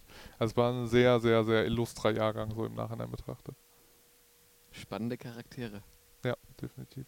Trotzdem kannst du sagen, du warst Nationalmannschaftsspieler, äh, trotz der nur in Anführungsstrichen äh, drei Spiele in der A-Nationalmannschaft. Das Trikot mit dem Adler auf der Brust hast du getragen. Kindheitstraum auch von dir gewesen? Ich glaube, so weit habe ich gar nicht gedacht. Also jetzt dann Profispieler zu werden bei Bayern und für Leverkusen in meinem Heimatverein, das war schon krass, also das erreicht zu haben, aber so Nationalmannschaft, boah, also dafür hat mir glaube ich auch ein bisschen die Vision gefehlt.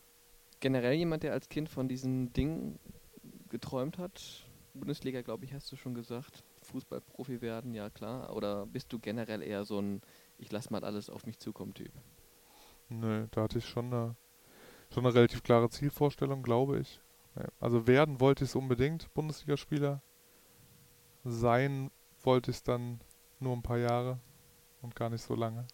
Das ist auch manchmal ganz interessant, dass man zwar irgendwo unbedingt das erreichen will oder irgendwas unbedingt da reinkommen will, aber ich habe mich gar nicht so sehr beschäftigt, hey, wenn ich das geschafft habe, wie soll es denn dann weitergehen? Und da hatte ich das Gefühl, hey, irgendwie ist es das, glaube ich, auch schon gewesen, das dann ein paar Jahre unter Beweis zu stellen, dass man das eben spielen kann, dass man das erreichen kann, aber dann hat mir auch irgendwie so der nächste Step gefehlt, äh, zu wissen, okay, wo will ich denn jetzt noch hin? Also mich hat es jetzt zum Beispiel mich jetzt jetzt nicht mehr gereizt, noch 150 Bundesligaspiele zu machen oder noch, selbst wenn es gut gelaufen wäre, nochmal irgendwo Champions League zu spielen. Also irgendwie hat sich das alles wie eine Wiederholung für mich angefühlt. Das gibt es ja bei vielen Menschen, die Großes erreichen, egal ob im Sport oder in anderen Bereichen. Aber Sport ist ein gutes Beispiel, dass man immer dafür fiebert und träumt und macht und tut, ein großes Ziel zu erreichen. Und wenn es dann da ist, dann kommt dann, ja, ich will jetzt nicht sagen die große Lehre, aber dann kommt dann dieses große Fragezeichen. Ja, und jetzt? Jetzt habe ich es ja. Und wie geht es jetzt weiter? War das bei dir tatsächlich genauso? Ja. ja. Was macht man da? Ist ja dann auch blöd. ich habe aufgehört irgendwann. Ja, gut, klar. Aber erstmal jetzt noch ja, acht, neun Jahre, glaube ich, dann gespielt im Profifußball und dann ja. aufgehört, ja.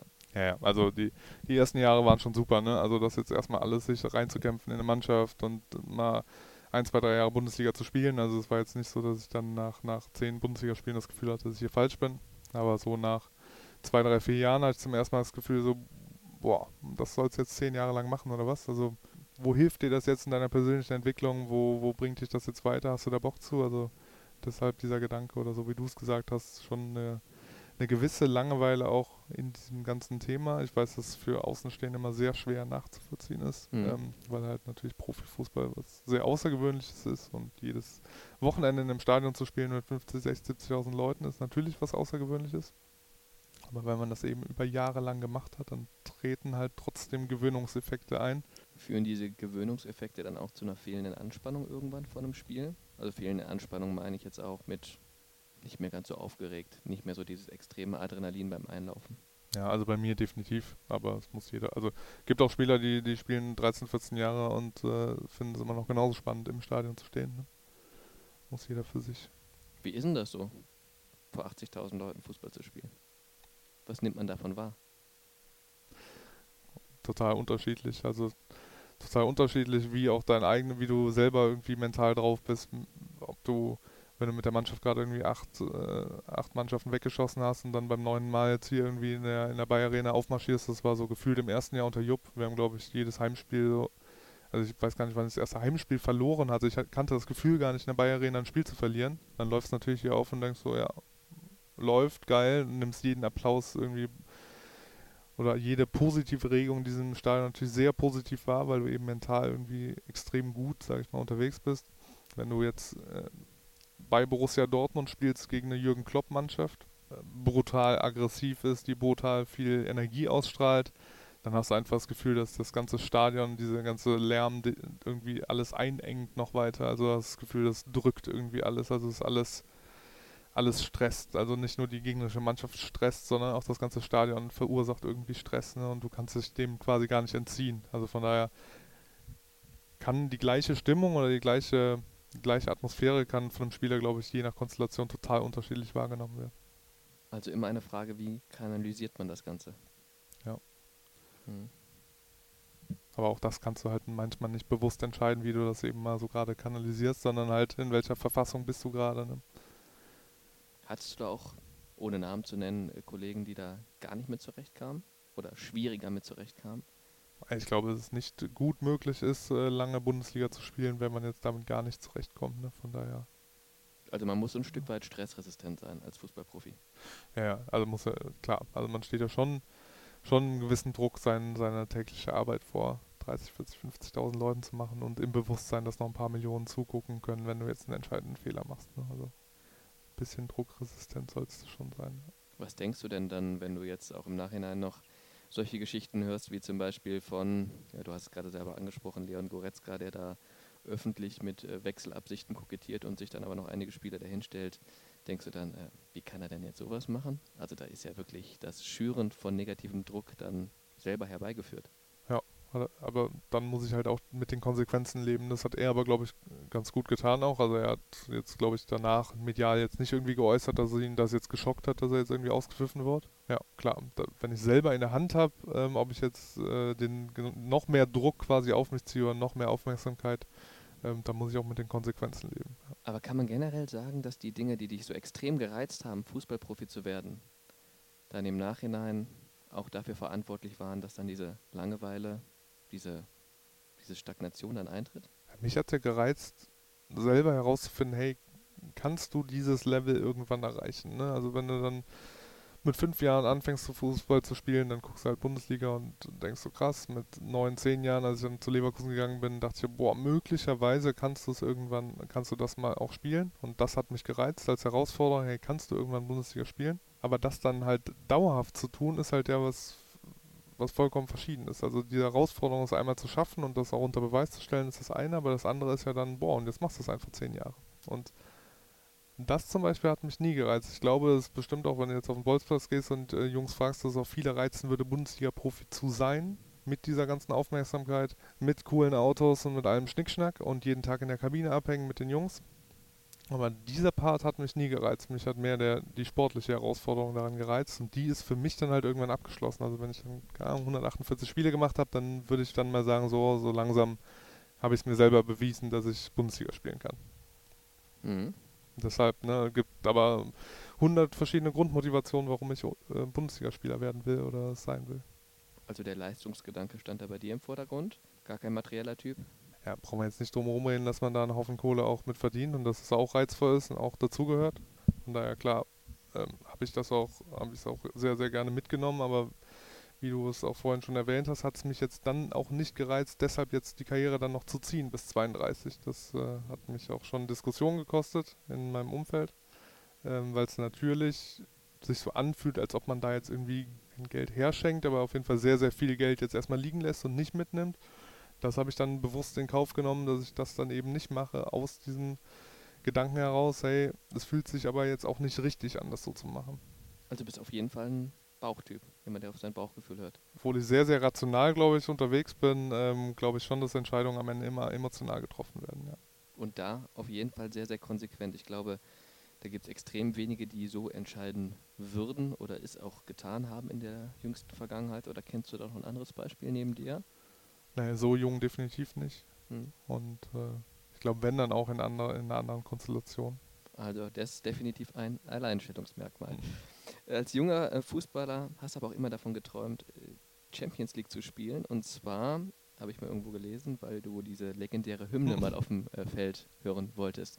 Ist dir gelungen? 15 Champions League-Spiele hast du absolviert. Wie war das dann als Spieler, als du auf dem Rasen standest und diese Hymne gehört hast? Hat sie sich dann tatsächlich so toll angehört, wie du dir das vorher erträumt hast? Ja, so war's. Obwohl du den Text natürlich bis heute wahrscheinlich genauso wie ich oder viele andere nicht verstanden hast, ne? Ist so wechselnde Sprachen, ein bisschen Latein, ein bisschen Deutsch, glaube ich. Ja. Nee, tatsächlich Champions League, also hat auf mich schon immer einen sehr besonderen Reiz gehabt und ich glaube auch auf ganz, ganz, ganz viele Spieler. Und das muss man auch, also hat schon einen sehr besonderen Stellenwert, glaube ich, im Fußball, weil dadurch, dass wir jetzt auch noch Nations League und ICC Vorbereitungscup und noch ein Turnier und noch ein Wettkampf und da noch mehr Spiele und so. Und trotzdem bei allem eine Weltmeisterschaft hatten wir jetzt, ist schon für viele sehr, sehr, sehr groß und sehr, sehr wichtig für die Karriere. Aber emotional packen die meisten Spieler und auch mich äh, hat die Champions League mich am meisten gepackt. Also mit dem lustigen Ball mit den Sternen drauf zu spielen und mit der Hymne ist irgendwie, hat, finde ich, jetzt gerade noch irgendwie ein Alleinstellungsmerkmal im gesamten Fußball. Direkte Gegenüberstellung. Nationalmannschaft, die deutsche, die deutsche Hymne oder Champions League, die Champions League Hymne. Emotionaler von 1 bis 10? Für mich Champions League. Also Champions League eine 10 und Nationalmannschaft eine 9. So ungefähr. So ungefähr. Okay, spannend. Hätte ich auch nicht gedacht. Äh, dass du jemand bist, der innovativ ist und sich viele Gedanken über den Fußball macht, äh, haben wir ja schon ein bisschen drüber gesprochen. Hast du aber auch während deiner Profikarriere immer wieder gemacht. Du hast dann 2014, um auch mal zu deiner aktuellen Tätigkeit zu kommen, äh, die Analysemethode Packing entwickelt. Wie kam es dazu? Der Ausgangspunkt war, dass ich als Spieler damals noch an der Veranstaltung an der Sporthochschule Köln eingeladen war.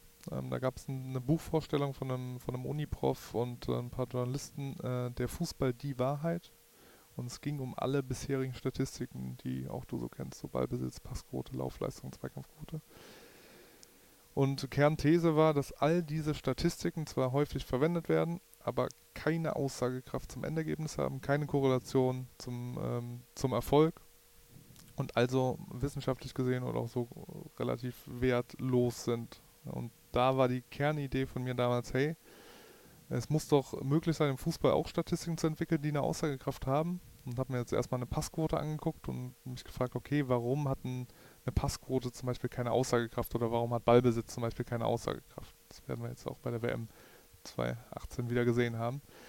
Und hat den Grund, dass ein Ballbesitz einfach ja nur misst, wenn ich jetzt den Ball 800 Mal zum eigenen Torwart zurückspiele, dann habe ich zwar 800 angekommene Pässe, wir haben 100% Ballbesitz, aber dass ich jetzt ein Tor schieße, ähm, steht auf, an, auf einem anderen Blatt Papier. Und da war eben die Kernidee zu gucken, hey, wann ist eine Aktion effektiv? Wann komme ich dem Torerfolg näher? Und Kernidee damals war, hey, ich komme dem Torerfolg näher, je, an je mehr Gegnern ich durch eine Aktion vorbeikomme. Ich kann jetzt einfach zehn Gegner ausdribbeln, also ich jetzt nicht, aber irgendwer anders vielleicht und dann eben äh, frei vom Tor stehen. Dann habe ich dadurch zehn Gegner aus dem Spiel genommen, bin an zehn Gegnern vorbeigekommen, kann jetzt den Traumpass spielen, wo ich, wo ein Stürmer frei vors Tor läuft, dass ich dadurch an Gegnern vorbeigekommen bin. Das war einfach die Kernidee, dass im Fußball eigentlich der Gegner das Kernproblem ist. Damit hast du das, den Begriff Packing erklärt, also ein, ein Packenspieler aus dem Spiel nehmen, mhm. mal ganz vereinfacht runtergebrochen. Mhm. Ähm, aber trotzdem als aktiver Profi herzugehen und sagen, ich gründe jetzt eine Firma, wo ich dieses System als äh, relevant auch den Zuschauern nahebringe oder auch den Verein, ist ja dann noch eine andere Kategorie. Also wie kam es dazu? Du hast es jetzt mit Jens Hegeler gemacht, ne, der in Berlin spielt. Wie kam das? Einfach mal zum Telefon gegriffen und sagen, hör mal Jens, ähm, das ist so eine Spitzengeschichte, lass uns einmal eine Firma gründen oder? Nee, äh, Firmagrund stand da noch gar nicht zur, zur Disposition. Also ähm, auch da, es ging eigentlich jetzt erstmal um, eine, um die wissenschaftliche Herausforderung, sage ich mal, hey, Fußball ist die letzte verbliebene Sportart, bei der es anscheinend nicht keinem möglich war, Statistiken zu entwickeln, die eine Korrelation zum Endergebnis haben. Also in allen anderen Sportarten ist möglich, aber Fußball ist ach so komplex und geht nicht. Und da, ähm, das wollten wir erstmal herausfinden, hey, ist es nicht möglich, wir haben ja schon ein bisschen Fußball-Insights, ein bisschen Know-how, ist es da nicht möglich, Statistiken zu entwickeln? Das haben wir dann erstmal gemacht mit äh, Blatt Papier, ähm, Zettel, Stift, nachher mit Excel und haben es quasi erstmal getestet, unsere Kernidee, sage ich mal, also ich, kann ich Gegner überspielen, kann ich Gegner aus dem Spiel nehmen. Und hatten da dann zwei Testcases. Das eine war Hummels gegen Subotic, die damals bei Dortmund gespielt haben, weil Subotic die höhere Passquote hatte wie wir aber alle wissen, hat Hummels schon irgendwie den besseren Spielaufbau und haben wir da getestet, hey, überspielt denn Mats Hummels mehr Gegner? Das war, glaube ich, 78 zu 32 pro Spiel, also war schon sehr, sehr deutlich. Also hat uns jetzt dann bekräftigt, eben weiterzugehen. Das andere Beispiel war das WM Halbfinale von Deutschland gegen Brasilien. Lange Rede, kurzer Sinn. Wir wollten es eigentlich erstmal wissenschaftlich, also diese wissenschaftliche Herausforderung annehmen, bestehen. Und als wir das dann geschafft hatten und wussten, hey, wir haben hier schon irgendwas, was eine Aussagekraft hat und was sehr, sehr gut ist, wussten wir nicht, was machen wir jetzt damit. Also wir hatten jetzt irgendwie die Idee, und hätten jetzt möglicherweise auch an Uni geben können und sagen, ja, jetzt werdet glücklich damit. Und da ist dann erst so die, die Idee raus entsprungen, hey, wir könnten auch gucken, was wir daraus eine Firma gründen und mal gucken, wie weit wir kommen. Und wann kam es dann zur Firmengründung? Äh, tatsächlich im Dezember 2014, also noch im selben Jahr. Mhm. Also das ganze Jahr haben wir sehr viel mit Entwicklung äh, verbracht. Und da auch wieder war der Testcase dann hier bei Bayer Leverkusen, ähm, haben wir es dem damaligen Trainerteam, das war auch äh, unter Roger Schmidt und auch Jonas Boll als Manager, haben wir es komplett vorgestellt, ganze Idee und auch die Zahlen zu unserer Mannschaft dann damals gehabt und mhm. auch zu Kevin Campbell, der damals verpflichtet werden sollte. Und da hatten sie den Eindruck, hey, das ist zum ersten Mal was Greifbares, also irgendwas, was wirklich eine Aussagekraft hat über eine Spielerleistung. Und das war dann der Moment, wo wir dachten, hey, wenn schon einer der Top-Bundesligisten sagt, hey, das ist das Erste, was wir im Statistikbereich gesehen haben, was uns, was uns irgendwie begeistert, da haben wir es dann versucht, ein bisschen aufzuziehen. Ne? Da fühlt man sich für den Moment aber schon so ein bisschen wie Albert Einstein. man kommt ja auf eine Idee, wo sich wahrscheinlich hinterher alle sagen, ja logisch liegt ja auf der Hand. Aber warum ist noch keiner vorher drauf gekommen? Und das wart ihr eben und ihr habt es dann tatsächlich auch ähm, marktgerecht gemacht. Oder wie nimmt man das dann wahr? Ich meine, man sitzt ja dann im kompetenten äh, Fußballerkreis zusammen mit Roger Schmidt etc. und dann mhm. plötzlich heißt es, ach ja, stimmt.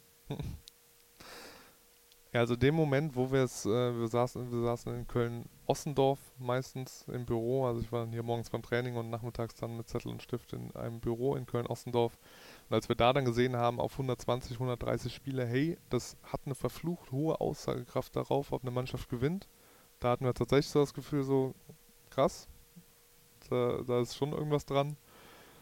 Ähm, allerdings so im Nachhinein das dann, so wie du gesagt hast, das marktgerecht zu machen und auch wirklich dann nochmal im, im letzten Detail auszuarbeiten, ist dann schon noch, war schon noch eine sehr große Herausforderung. Also eine Kernidee zu haben, die irgendwie cool ist und funktioniert, das ist das eine, aber das dann auch wirklich umzusetzen mit allen ähm, Haken und Ösen, das war schon noch sehr viel Arbeit. 2016 bei der Europameisterschaft, ja, da haben es dann alle Zuschauer erleben dürfen, was Packing ist. Du hast es da auch immer wieder erklären dürfen dann in der ARD, im ZDF etc. Und äh, das wurde dann ja auch zum Riesenthema, weil entsprechend dann auch die Spiele dahingehend analysiert wurden und auch da stellte sich meistens heraus, stimmt, wer mehr Gegner überspielt, ist am Ende auch erfolgreicher.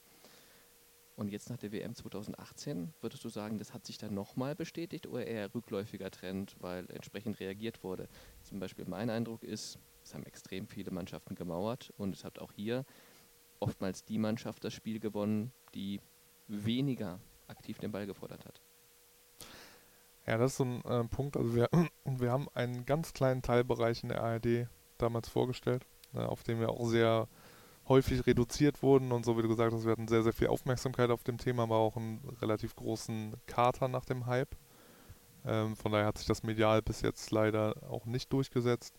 Es passt tatsächlich bei der WM 2018 sogar noch besser als bei der äh, WM äh, oder EM 2016. Mhm. Aus dem Grund, dass du jetzt zum Beispiel dann nicht berücksichtigst, so in unserer Idee steckt dann auch schon drin, hey, wie oft werde ich zum Beispiel selber überspielt? Also es ist zwar schön, dass ich den Gegner häufig überspiele, aber genauso wichtig ist natürlich auch, wie gut stehe ich defensiv, wie selten werde ich überspielt. Und da lag jetzt der, der Fokus der vieler WM-Teilnehmer drauf, dass sie geguckt haben, hey, ich stehe erstmal defensiv sicher, ich schaffe es, dass ich selber sehr selten überspielt wurde. Beste Mannschaft da dann Frankreich. Von daher war Frankreich für uns schon vor dem Turnier Favorit, weil sie mit Abstand die beste Defensive haben. Und Deutschland zum Beispiel hatte in dem Fall die zweitschlechteste Mannschaft des Turniers. Also nach Tunesien, habe ich Nach Tunesien, genau. Ja. Also das ist das, das Defensiv-Packing, wenn du so willst, dass ich nicht nur gucke, okay, wie oft überspiele ich den Gegner, sondern natürlich genauso gut gucken kann, ähm, wie häufig oder selten werde ich überspielt. Und auch das ist dann immer nur noch ein relativ kleiner Ausschnitt aus unserem Gesamtthema, wo es dann auch geht, okay, wie wertvoll ist eine Balleroberung, wie schlimm ist ein Ballverlust. Also im Prinzip versuchen wir an jeder Aktion, die auf dem Spielfeld passiert, das Etikett dran zu heften, hey, wie effektiv war das jetzt? Und das bezieht sich auf alle Aktionen und das, was wir medial zeigen durften, war halt für einen Publikumskreis von 20, 25 Millionen und da muss man natürlich auch sehr, sehr, sehr einfach vorgehen. Ja. Klar, auch hier publikumsmarktgerecht das Ganze ja. dann präsentieren. Ja, da kann man ja als Fazit sagen, Jogi Löw, der hat ja nur so halb hingehört, ne, was das Packing-Verhalten angeht. Offensiv alles schön, aber äh, defensiv das war ja dann eine Katastrophe. Das hast du jetzt gesagt. Der Yogi kennt das Thema auch sehr, sehr gut. Ähm, Finde das Thema auch total spannend, weil das natürlich zu, zu ihrer Spielweise vor allem aber tatsächlich offensiv auch sehr, sehr, sehr gut passt. Ja, aber tatsächlich, äh, das hatte ich auch in einem Interview in der Süddeutschen, glaube ich, ähm, kundgetan, war jetzt so die defensive Absicherung, Konterverhinderung, dass ich eben defensiv nicht so häufig überspielt werde. Das war tatsächlich nicht optimal, sagen wir mal so. Was würdest du denn sagen, woran es lag, dass es trotzdem immer wieder vorkam? Gegen Schweden, gegen Mexiko, gegen Südkorea. Dass trotzdem am Ende man immer das Gefühl hatte, oh Gott, wenn es da jetzt schnell geht durch den Gegner, dann stehen sie hinten wieder 3 gegen 2 und dann wird es eng. Ja, genau. Warum? Genau das. Es ist halt ein komplexes Thema. Also zum ersten Mal habe ich es tatsächlich damals von Sami Hüppi, als er kam, ähm, gehört, weil wir uns zu dem Zeitpunkt als Spieler gefühlt auch noch nicht so wahnsinnig damit auseinandergesetzt haben. Der Prozess, ich glaube, so richtig äh, State of the Art war dann halt Pep Guardiola, der den, der den perfektioniert hat. Aber das Kernthema ist, wenn ich den Ball habe, wie hoch ist die Wahrscheinlichkeit, wenn jetzt ein Bayer Leverkusen-Spieler am, am, ersten Spieltag in Gladbach den Ball hat, dass wir ein Tor schießen? Die Wahrscheinlichkeit ist vielleicht 1%, weil halt sehr, sehr wenig Tore fallen. Das heißt, im Umkehrschluss zu 99% verlierst du den Ball. Mhm. Und das heißt, zu 99% kann der Gegner gleich irgendwas machen. Und darauf muss ich mich vorbereiten. Und deshalb ist eigentlich der Moment, wo ich in Ballbesitz bin, muss ich mich schon so stellen, dass ich weiß, hey, wenn wir jetzt gleich verlieren, wo könnte der Gegner denn den Konter spielen? Und da, ähm, viele erinnern sich vielleicht noch an Bayern München vor 5, 6 Jahren, wo Ayan Rom und Ribéry teilweise an der Mittellinie stehen geblieben sind und nach hinten gar nichts mitgemacht haben. Klar, die waren dann aber für jeden Konter da. Und so muss ich halt als Defensivmannschaft gucken, hey, wie positioniere ich mich denn schon in Ballbesitz, falls wir den Ball verlieren, dass ich sofort Zugriff drauf habe. Und das war jetzt bei Deutschland dann eben ist alles andere als glücklich gelaufen, weil jedes Mal, wenn der Gegner den Ball gewonnen hat, hatte er zwei, drei Optionen, über die er einen Konter spielen konnte. Ja, aber das weiß man doch vorher. Gut, jetzt gibt es 80 Millionen Bundestrainer, die es dann immer besser wissen als, als Jogi Löw, der dann am Ende der Buhmann für viele ist und war. Aber trotzdem, so ganz überraschend kommt es ja dann nicht. Zumindest, wenn man sich das mal so 10, 20 Minuten anguckt. Ich nehme jetzt mal die erste Halbzeit gegen Mexiko, dann weiß man, da brennt es lichterloh. Warum passiert das dann immer und immer wieder? Nee, also deshalb sage ich ja gerade, äh, Pep Guardiola hat ja mit, mit genauso viel Ballbesitz und mit einer ähnlichen offensiven Spielidee wie die deutsche Nationalmannschaft schafft, hat es trotzdem geschafft, ähm, dass immer, wenn der Ball verloren wurde, dass sie sofort äh, Mannbezug hatten, dass sie sofort den Ball wiedergewonnen haben. Das ist möglich. Ist aber brutal viel Arbeit, weil es natürlich auf jeden Gegner auch unterschiedlich gut passt. Also Mexiko hat es jetzt zum Beispiel extrem über, über die Außen, glaube ich, dann ausgekontert, über Lozano und Co. Ähm, kann aber auch sein, dass sie ihre Konterspieler, sage ich mal, nicht unbedingt außen positionieren, sondern in der Mitte. Also De Bruyne hat teilweise bei Belgien dann als der Konterspieler, sage ich mal, teilweise auch aus der Mitte raus agiert. Das heißt, ich muss auch dann andere Spieler haben, die diese Spieler quasi schon mal vorab decken oder zumindest mal vorab wissen, hey, der darf gleich nicht in Ballbesitz kommen. Und deshalb ist es schon immer ein Prozess, der an Gegner angepasst sein muss auf die jeweilige Spielsituation. Also der Gegner macht es ja schon teilweise etwas kompliziert. Von daher kann ich das nachempfinden, dass wenn man vorm Fernsehen sitzt und denkt, so, uh, das sollte jetzt nicht passieren. Ähm, ja, aber trotzdem sind es komplexe, komplexe Prozesse.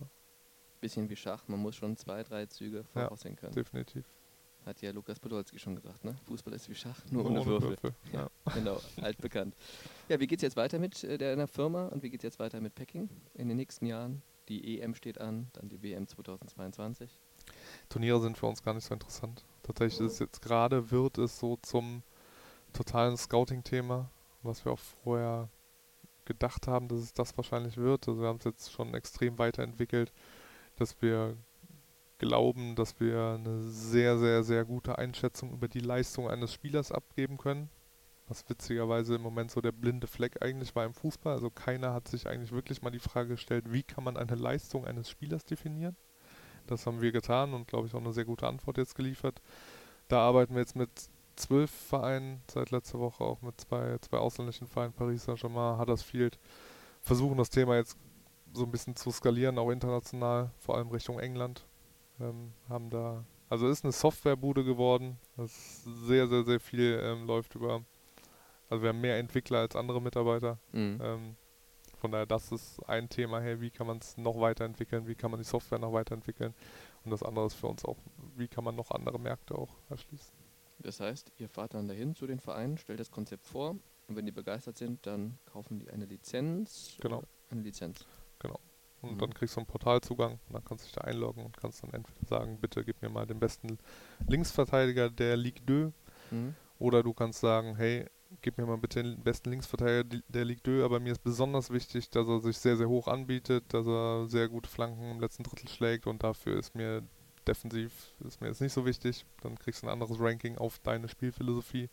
Also das sind so die zwei Kernmöglichkeiten, wie es Vereine nutzen. Im Scouting, also einmal um quasi in dem Markt auf Namen zu kommen, die sehr interessant sind und B, dann auch zu gucken, hey, welcher Spieler passt auch extrem gut zu mir, weil das zweite ist oft noch wichtiger als das erste.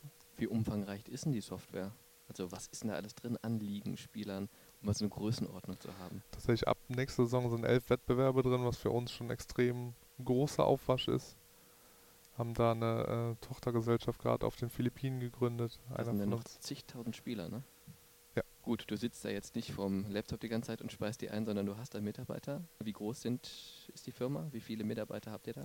Also je nachdem, wie du es rechnest, äh, mit kompletter Datenauswertung dann jetzt im Ausland äh, haben wir 25 Festangestellte plus 45 Freie in Deutschland. Also ist schon organisatorisch auch sehr großer Aufwand geworden, ja.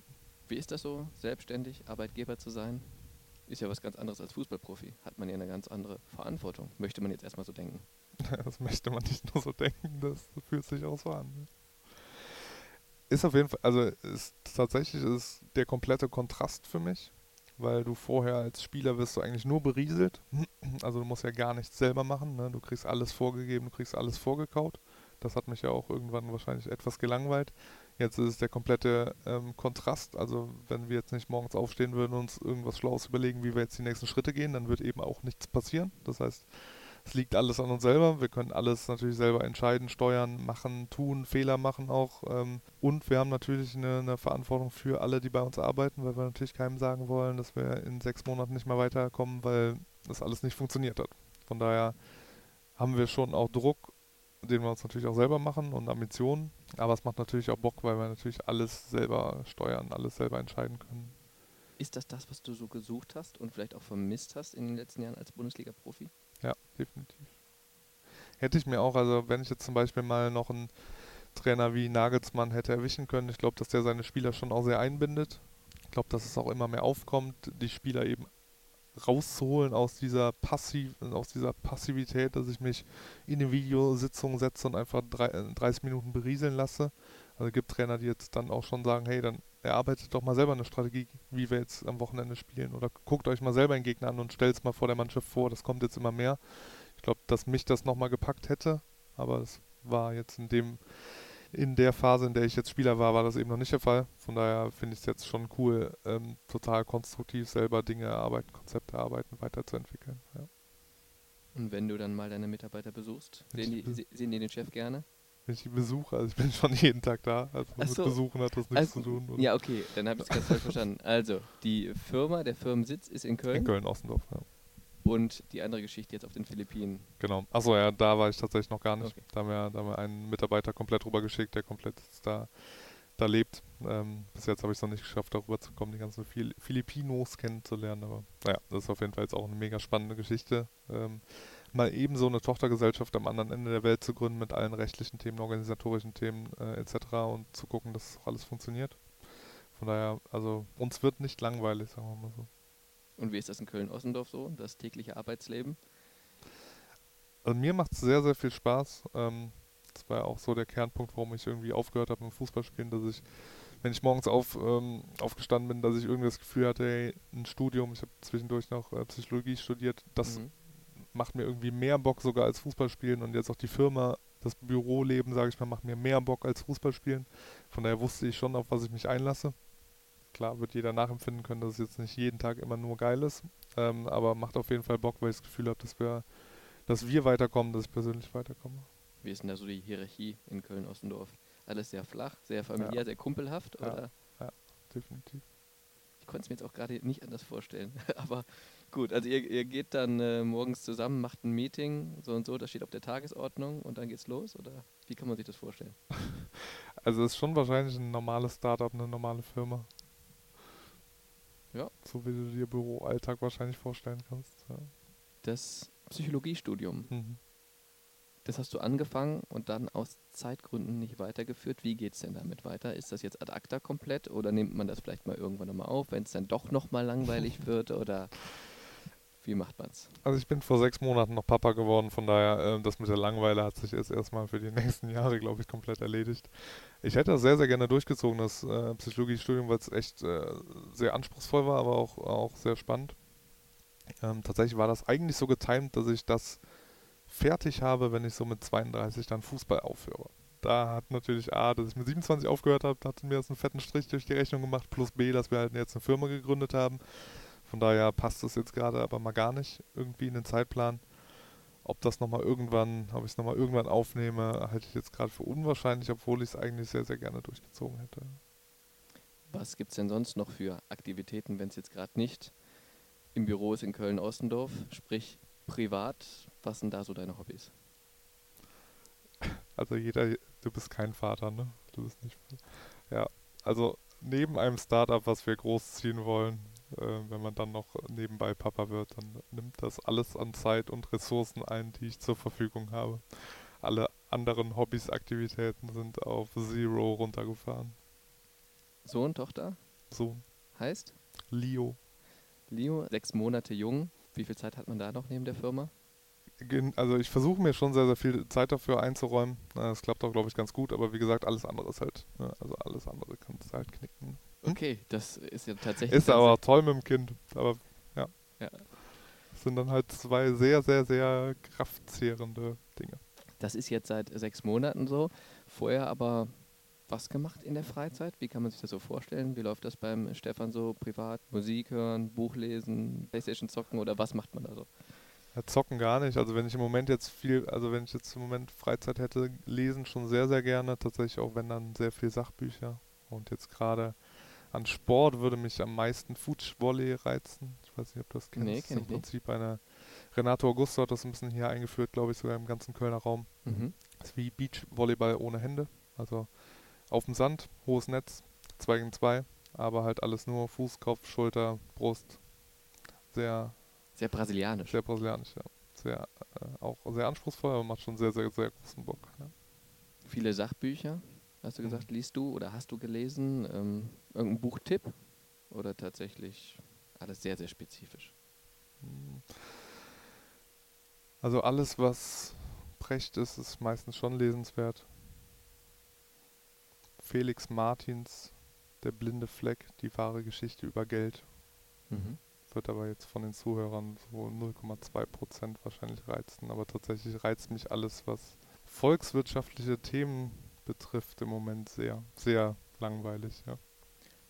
Ja, hängt natürlich vom Interessensgebiet äh, ab, aber das ist äh, ganz interessant, wo du gerade drüber sprachst, äh, die Geldthematik, denn da hast du ja auch mal angeregt, eine Gehaltsobergrenze für Profifußballer mal durchzusetzen. Und ich glaube sogar noch während deiner aktiven Zeit als Profi. Wie siehst du das Thema? Es gibt ja momentan diese exorbitanten Verkäufe von Spielern von A nach B, die jegliche Vorstellungen von uns allen wahrscheinlich komplett sprengen. Wie stehst du dem Thema gegenüber? Hast du sehr gut recherchiert. Ja, also die damalige Überlegung oder Idee, jetzt eine Gehaltsobergrenze für Spieler war wahrscheinlich schon verflucht naiv. Ich bin jetzt auch kein Verfechter davon, dass irgendwie, ähm, um jetzt den Bogen etwas größer zu spannen, jetzt zu sagen, der Fußball geht kaputt und äh, Geld, Geld macht den Fußball kaputt. Allerdings muss man sich schon irgendwann überlegen, wie man ähm, wie man den Sport ja noch spannend gestalten will, will ähm, wenn Bayern München eben einen Etat hat von einer Milliarde. Und also so wird es ja irgendwann kommen und Borussia Dortmund dann nur noch von 200 Millionen und es danach noch weiter runtertröpfelt, dann ist die Wahrscheinlichkeit, dass nochmal irgendwann irgendwer anders Meister werden kann, einfach verflucht gering. Also bei allem, dass es schön ist, dass es Überraschungen gibt im Fußball, ist es am Ende so, dass die meisten, also die Mannschaften, die am meisten Geld haben, dass das eben, dass die Leistung sich dann sehr, sehr, sehr schnell da auch widerspiegelt. Es kann mal über einen kleineren Zeitraum, kann es mal anders sein, aber on the long run ist das so. Und da driften halt alle, ähm, alle Ein Einnahmen brutal weit auseinander bei den Vereinen. Und deshalb muss man halt gucken, okay, wie kriegt man das gehandelt? Und es geht meiner Ansicht nach nur über Salary Caps, dass man halt guckt, dass man es irgendwie wieder in ein normales Maß rückt, dass Bayern München vielleicht trotzdem noch am meisten Geld hat, aber vielleicht nicht mehr fünfmal so viel wie der Zweitplatzierte, sondern vielleicht nur noch anderthalbmal so viel. Weil sonst, wie gesagt, am Ende ähm, können wir die Tabelle halt vorher zeichnen und das macht dann halt wenig Spaß. Da würde Bayern München jetzt sagen, ja okay, dann müsste es aber eine europäische Lösung geben. Exakt. Weil äh, sonst sind wir nicht mehr Champions League genau. wettbewerbsfähig. Genau, das ist das Kernthema, ja. Und dann wird es wieder kompliziert, ne? Genau, das macht es in der Umsetzung kompliziert, ist aber ähm, eine der beiden Lösungen, also das wäre die eine Lösung, dass man es dann schafft, eine europäische Lösung äh, zu stricken, wo natürlich die Engländer sagen, warum sollen wir das mitmachen, weil wir fühlen uns eigentlich sehr, sehr wohl hier am oberen Ende der Nahrungsspitze. Das heißt, das wäre Lösung Nummer eins. Die halte ich für insgesamt sehr, sehr unwahrscheinlich, weil sehr, sehr, sehr schwer umzusetzen. Zu viele Leute, äh, zu viele Interessen.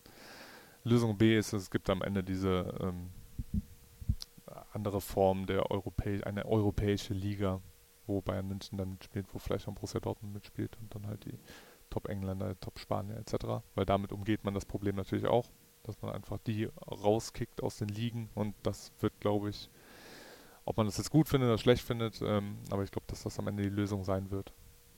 Weil die ist wieder umsetzbar. Mhm. Das werden wir uns angucken in Zukunft.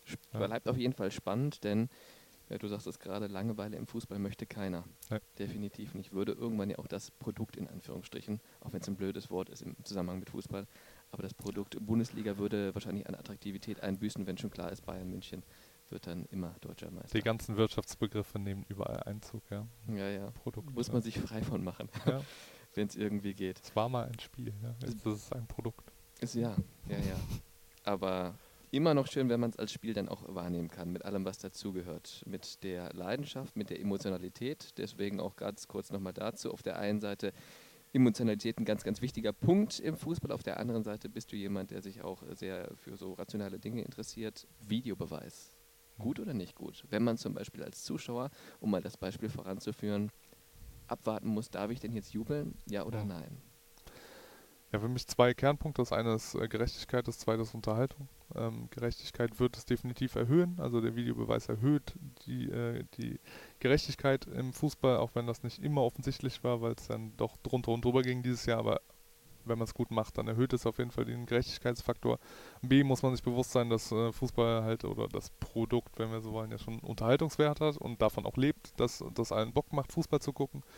Und das ist natürlich drastisch gesunken. Und das jetzt beides im Verhältnis. Für mich persönlich steht es nicht im Verhältnis. Ähm, also dieses Mehr an Gerechtigkeit steht für mich in keinem Verhältnis zu dem Mangel an Unterhaltungswert, den ich jetzt selber empfinde im Stadion oder vorm Fernseher. Von daher würde ich sagen, dass es dass ich das nachempfinden kann, dass es auf der einen Seite halt den Fußball gerecht, den Sport gerechter macht, aber dass das andere halt deutlich überwiegt. Hm. Plus B muss man halt da noch als Mi-Anmerkung auch hinterfragen, ob es so viel Sinn macht, den Fußball immer gerechter zu machen. Weil wenn wir gerade die Entwicklung schon mal gesehen haben, je mehr eh schon die Leistungen auseinanderdriften über mehr Geld, die ähm, das manchen Vereinen zur Verfügung steht, wenn wir dann auch noch alle Entscheidungen immer gerechter machen, dann ist die Wahrscheinlichkeit, dass die bessere Mannschaft gewinnen würde, noch höher. Also so ein bisschen Zufall und mal eine, mal eine Fehlentscheidung gegen Bayern München oder für Bayern München ist am Ende auch, trägt äh, dazu bei, dass Fußball, ähm, ja, dass auch mal die schlechtere Mannschaft gewinnen kann, was ja ganz schön ist. Ich glaube, da hast du jetzt so vielen aus dem Herzen gesprochen, das lasse ich jetzt einfach so stehen. Sehr gut, sehr, sehr schön. Musik, was hörst du da gerne? Boah, ich habe, glaube ich, einen furchtbaren Musikgeschmack. Darfst du trotzdem frei äußern. Also, also am liebsten, glaube ich, so Indie, Deutsch, Pop, Rock beste Band überhaupt, trotzdem klar Queen. Wenig aktuelles Zeug. Also ich kann schon gut Radio hören, aber es ist jetzt wenig in meiner Playlist. Auch bei Spotify dann immer irgendwie ja. da aktiv und suchst dir da die besten Sachen raus? Ja, aber ich bin einer von denen, der sich keinen Liedtitel merken kann. Das erschwert es ja bei Spotify die Suche. Ne? Da braucht man dann vorher diese andere App, ne? Ja. Ich weiß jetzt gar nicht den Namen, aber wo man entsprechend Wo du reinsingst? Genau. Ja, da reichen meine Fähigkeiten nicht für aus. Ja, oder, oder wo man es ans Radio hält, wenn man irgendwas ja, hört, wobei dann deine Musik ja wiederum nicht im Radio kommt. da wird es dann auch schon wieder schwierig. Ja, ja, ja, okay, aber irgendwie findet man dahin. Also Indie-Pop, ja, auch spannend. Hat man ja auch nicht so oft. Wo schaltest du am liebsten ab oder wie schaltest du am liebsten ab? Gibt es Orte oder Praktiken? Ich dachte schon, du wolltest auf Fernsehen hinaus. Wo schaltest du am liebsten ab? Kann zusammenhängen, aber muss nicht. Nee, nee Fernsehen ist äh, nur noch für Fußball da, für nichts anderes mehr. Ähm, tatsächlich jetzt gerade äh, Kind, ne? Mhm. Also mhm. ab dem Moment, wo du so einen kleinen Wurm im Arm hast, ist alles andere egal. Ist es tatsächlich dann auch dieses Abschalten, auf andere Gedanken kommen, sich dann auch ähm, ja, kraftvoll fühlen, weil man da irgendwie dann, weil ich stelle mir das immer so vor, wenn man Vater wird, das Erste, was mir da im Sinn kommt, ist ähm, Schlafentzug. ja, das ist so. Ich bin auch morgen jetzt gerade hier reingekommen und habe erstmal nach Kaffee gefragt. Das hat schon seinen Grund gehabt, ja. Stimmt, jetzt schließt sich der Kreis. Absolut, ja, richtig. Ja, das ist schon heftig, ja. Also nicht ganz so einfach. Aber trotzdem würdest du das in die Kategorie ähm, abschalten und nicht zusätzlicher Energieaufwand. Ja, also klar, also ein Kind ist schon anstrengend und ist schon stressig, aber ab dem Moment, wo es dich anlacht, ne, ist halt alles andere egal. Von daher ist, gibt es, glaube ich, nichts Besseres als ein, als ein Baby, als ein Kind, um abzuschalten, weil, äh, weil das dich in eine andere Welt holt. Trotzdem, wir versuchen den Kreis nochmal fußballerisch etwas zu schließen, um dann auch so langsam zum Ende zu kommen, denn ich denke, wir haben über viele, viele schöne Themen geredet ähm, mit deinem Sohn ins Stadion, der jetzt sechs Monate jung ist, ist vielleicht noch ein bisschen früh. Was wäre da so ein angemessenes Alter? Drei, vier Jahre, ne? Ach, acht Monate, acht hätte ich jetzt Monate. gesagt. Also okay, also zu Saisonbeginn dann wieder. Ja, kriegen wir schon hin. Okay. Das heißt, äh, da wird man dich dann auch oft mit Nachwuchs dann im, in Zukunft im Stadion sehen können. Wenn der kleine große Kopfhörer hat, damit er den Lärm nicht so mitbekommt vielleicht. Ja. Du bist aber noch oft in der Bayer Arena, ne? Ja, eigentlich jedes Heimspiel verfolgst den Werdegang von Bayern 04 weiter. Deine Einschätzung, wie wird es weitergehen mit der Werkself in den kommenden Jahren? Auf Jahre abzuschätzen ist ja manchmal schwer, aber wenn ich mir jetzt so den Kader angucke und die neuen Spieler, die ich auch äh, recht gut kenne, angucke, dann äh, ist mir jetzt nicht Angst und Bange, dass wir nicht in den nächsten Jahren ständig unter den ersten vier, fünf, sechs sind. Ob es dann mal zweiter oder dritter wird oder ob es mal fünfter oder sechster wird, hängt natürlich dann mit Kleinigkeiten zusammen, wie wir letzte Saison erfahren mussten. Aber ich glaube, dass die Mannschaft schon A, sehr, sehr gut besetzt ist und vor allem auch sehr, sehr jung besetzt ist. Also wenn man sich allein die, weiß nicht, Offensivreihe mit Harvards, Bailey, Brandt anguckt, ähm, da würde ich als englischer Scout äh, jedes Bayern und Leverkusen Spiel gucken, weil ich ja gar nicht weiß, wo ich hingucken muss. Also ist ja, ist ja schon wahnsinnig talentiert besetzt. Das definitiv. Dann mit vielen schönen Spielen auch in der Europa- und Champions League. Thema Meisterschaft sollte man gar nicht in den Mund nehmen hier, oder? Ja, in ganz Deutschland brauchst du das Thema nicht im Mund nehmen. Bis dann die Regulierung kommt, von der wir gesprochen haben. Bis Bayern München nicht mehr in der Bundesliga spielt, ja. Oder, oder ja. das. Ja. Oder ja, das ist ja, das ist ja tatsächlich ein bisschen schade, dass man das Thema. Also fernab davon, dass es jetzt gerade wirklich nicht zu, zu einem Leistungsvermögen jetzt dieser jetzigen Bayern 04 Mannschaft passt, weil um Meister zu werden, musst du 80, 82, 83 Punkte holen. Das ist eher unrealistisch. Aber selbst wenn du sie holst, wirst du wahrscheinlich nicht Meister, weil dann Bayern in dem Jahr mehr holt. Also das ganze Thema Meisterschaft braucht man in ganz Deutschland, glaube ich, gar nicht mehr aufmachen. Eigentlich schade, denn du weißt, wie es ist, ganz nah dran zu sein. Als ihr Zweiter wurdet, war nicht Bayern München mhm. Meister, sondern Wolfsburg, glaube ich. Nee, Dortmund. Dortmund war Meister Dortmund unter Klopp. Mhm. Ja. ja. Naja, da hatten wir noch, da hatten wir gefühlt noch eine, noch eine Chance, sehr nah dran zu kommen. Ja. Auch da so ein bisschen die letzte Chance verpasst. Meister zu werden unter realistischen Verhältnissen, bevor es dann alles Richtung München abdriftet. Ja, ja. Hat man aber auch als Spieler gemerkt, dass sich das, äh, dass sich das verändert. Ähm, also in der Zeit gegen Bayern München zu spielen, da konntest du halt noch mitspielen. Ähm, da hast du auch mitgespielt und konntest auch mal gewinnen. Dann als dann irgendwann Pep Guardiola Trainer war bei Bayern München, äh, da haben wir jetzt auch mal unentschieden gespielt, aber du hattest, also mit dem ganzen Spielgeschehen hattest du mal gar nichts mehr irgendwas am Hut, also du konntest äh, verteidigen und beten ähm, von daher ist das so qualitativ so weit auseinandergedriftet, äh, dass das unrealistisch ist. Leider. Dann streben wir doch einfach mal nach Platz 2 in Zukunft, würde ich sagen. Ja. Gut. Ich denke, damit ist erstmal alles gesagt. Ich glaube, man könnte noch viele spannende Themen aufreißen, aber wir sind tatsächlich schon ja, bei gut anderthalb Stunden und ich glaube, da war extrem viel Wissenswertes, viel Neues, viel Interessantes dabei über dich, Stefan Reinhardt, über die Welt des Fußballs, so wie du sie siehst und ähm, ja, über den Fakt, dass man vor allem Kraft tanken kann, wenn man einen kleinen Jungen im Arm hat. so ist das. Ja. Wunderbar. Vielen Dank fürs Gespräch, Stefan Reinhardt. Sehr gerne, Dankeschön.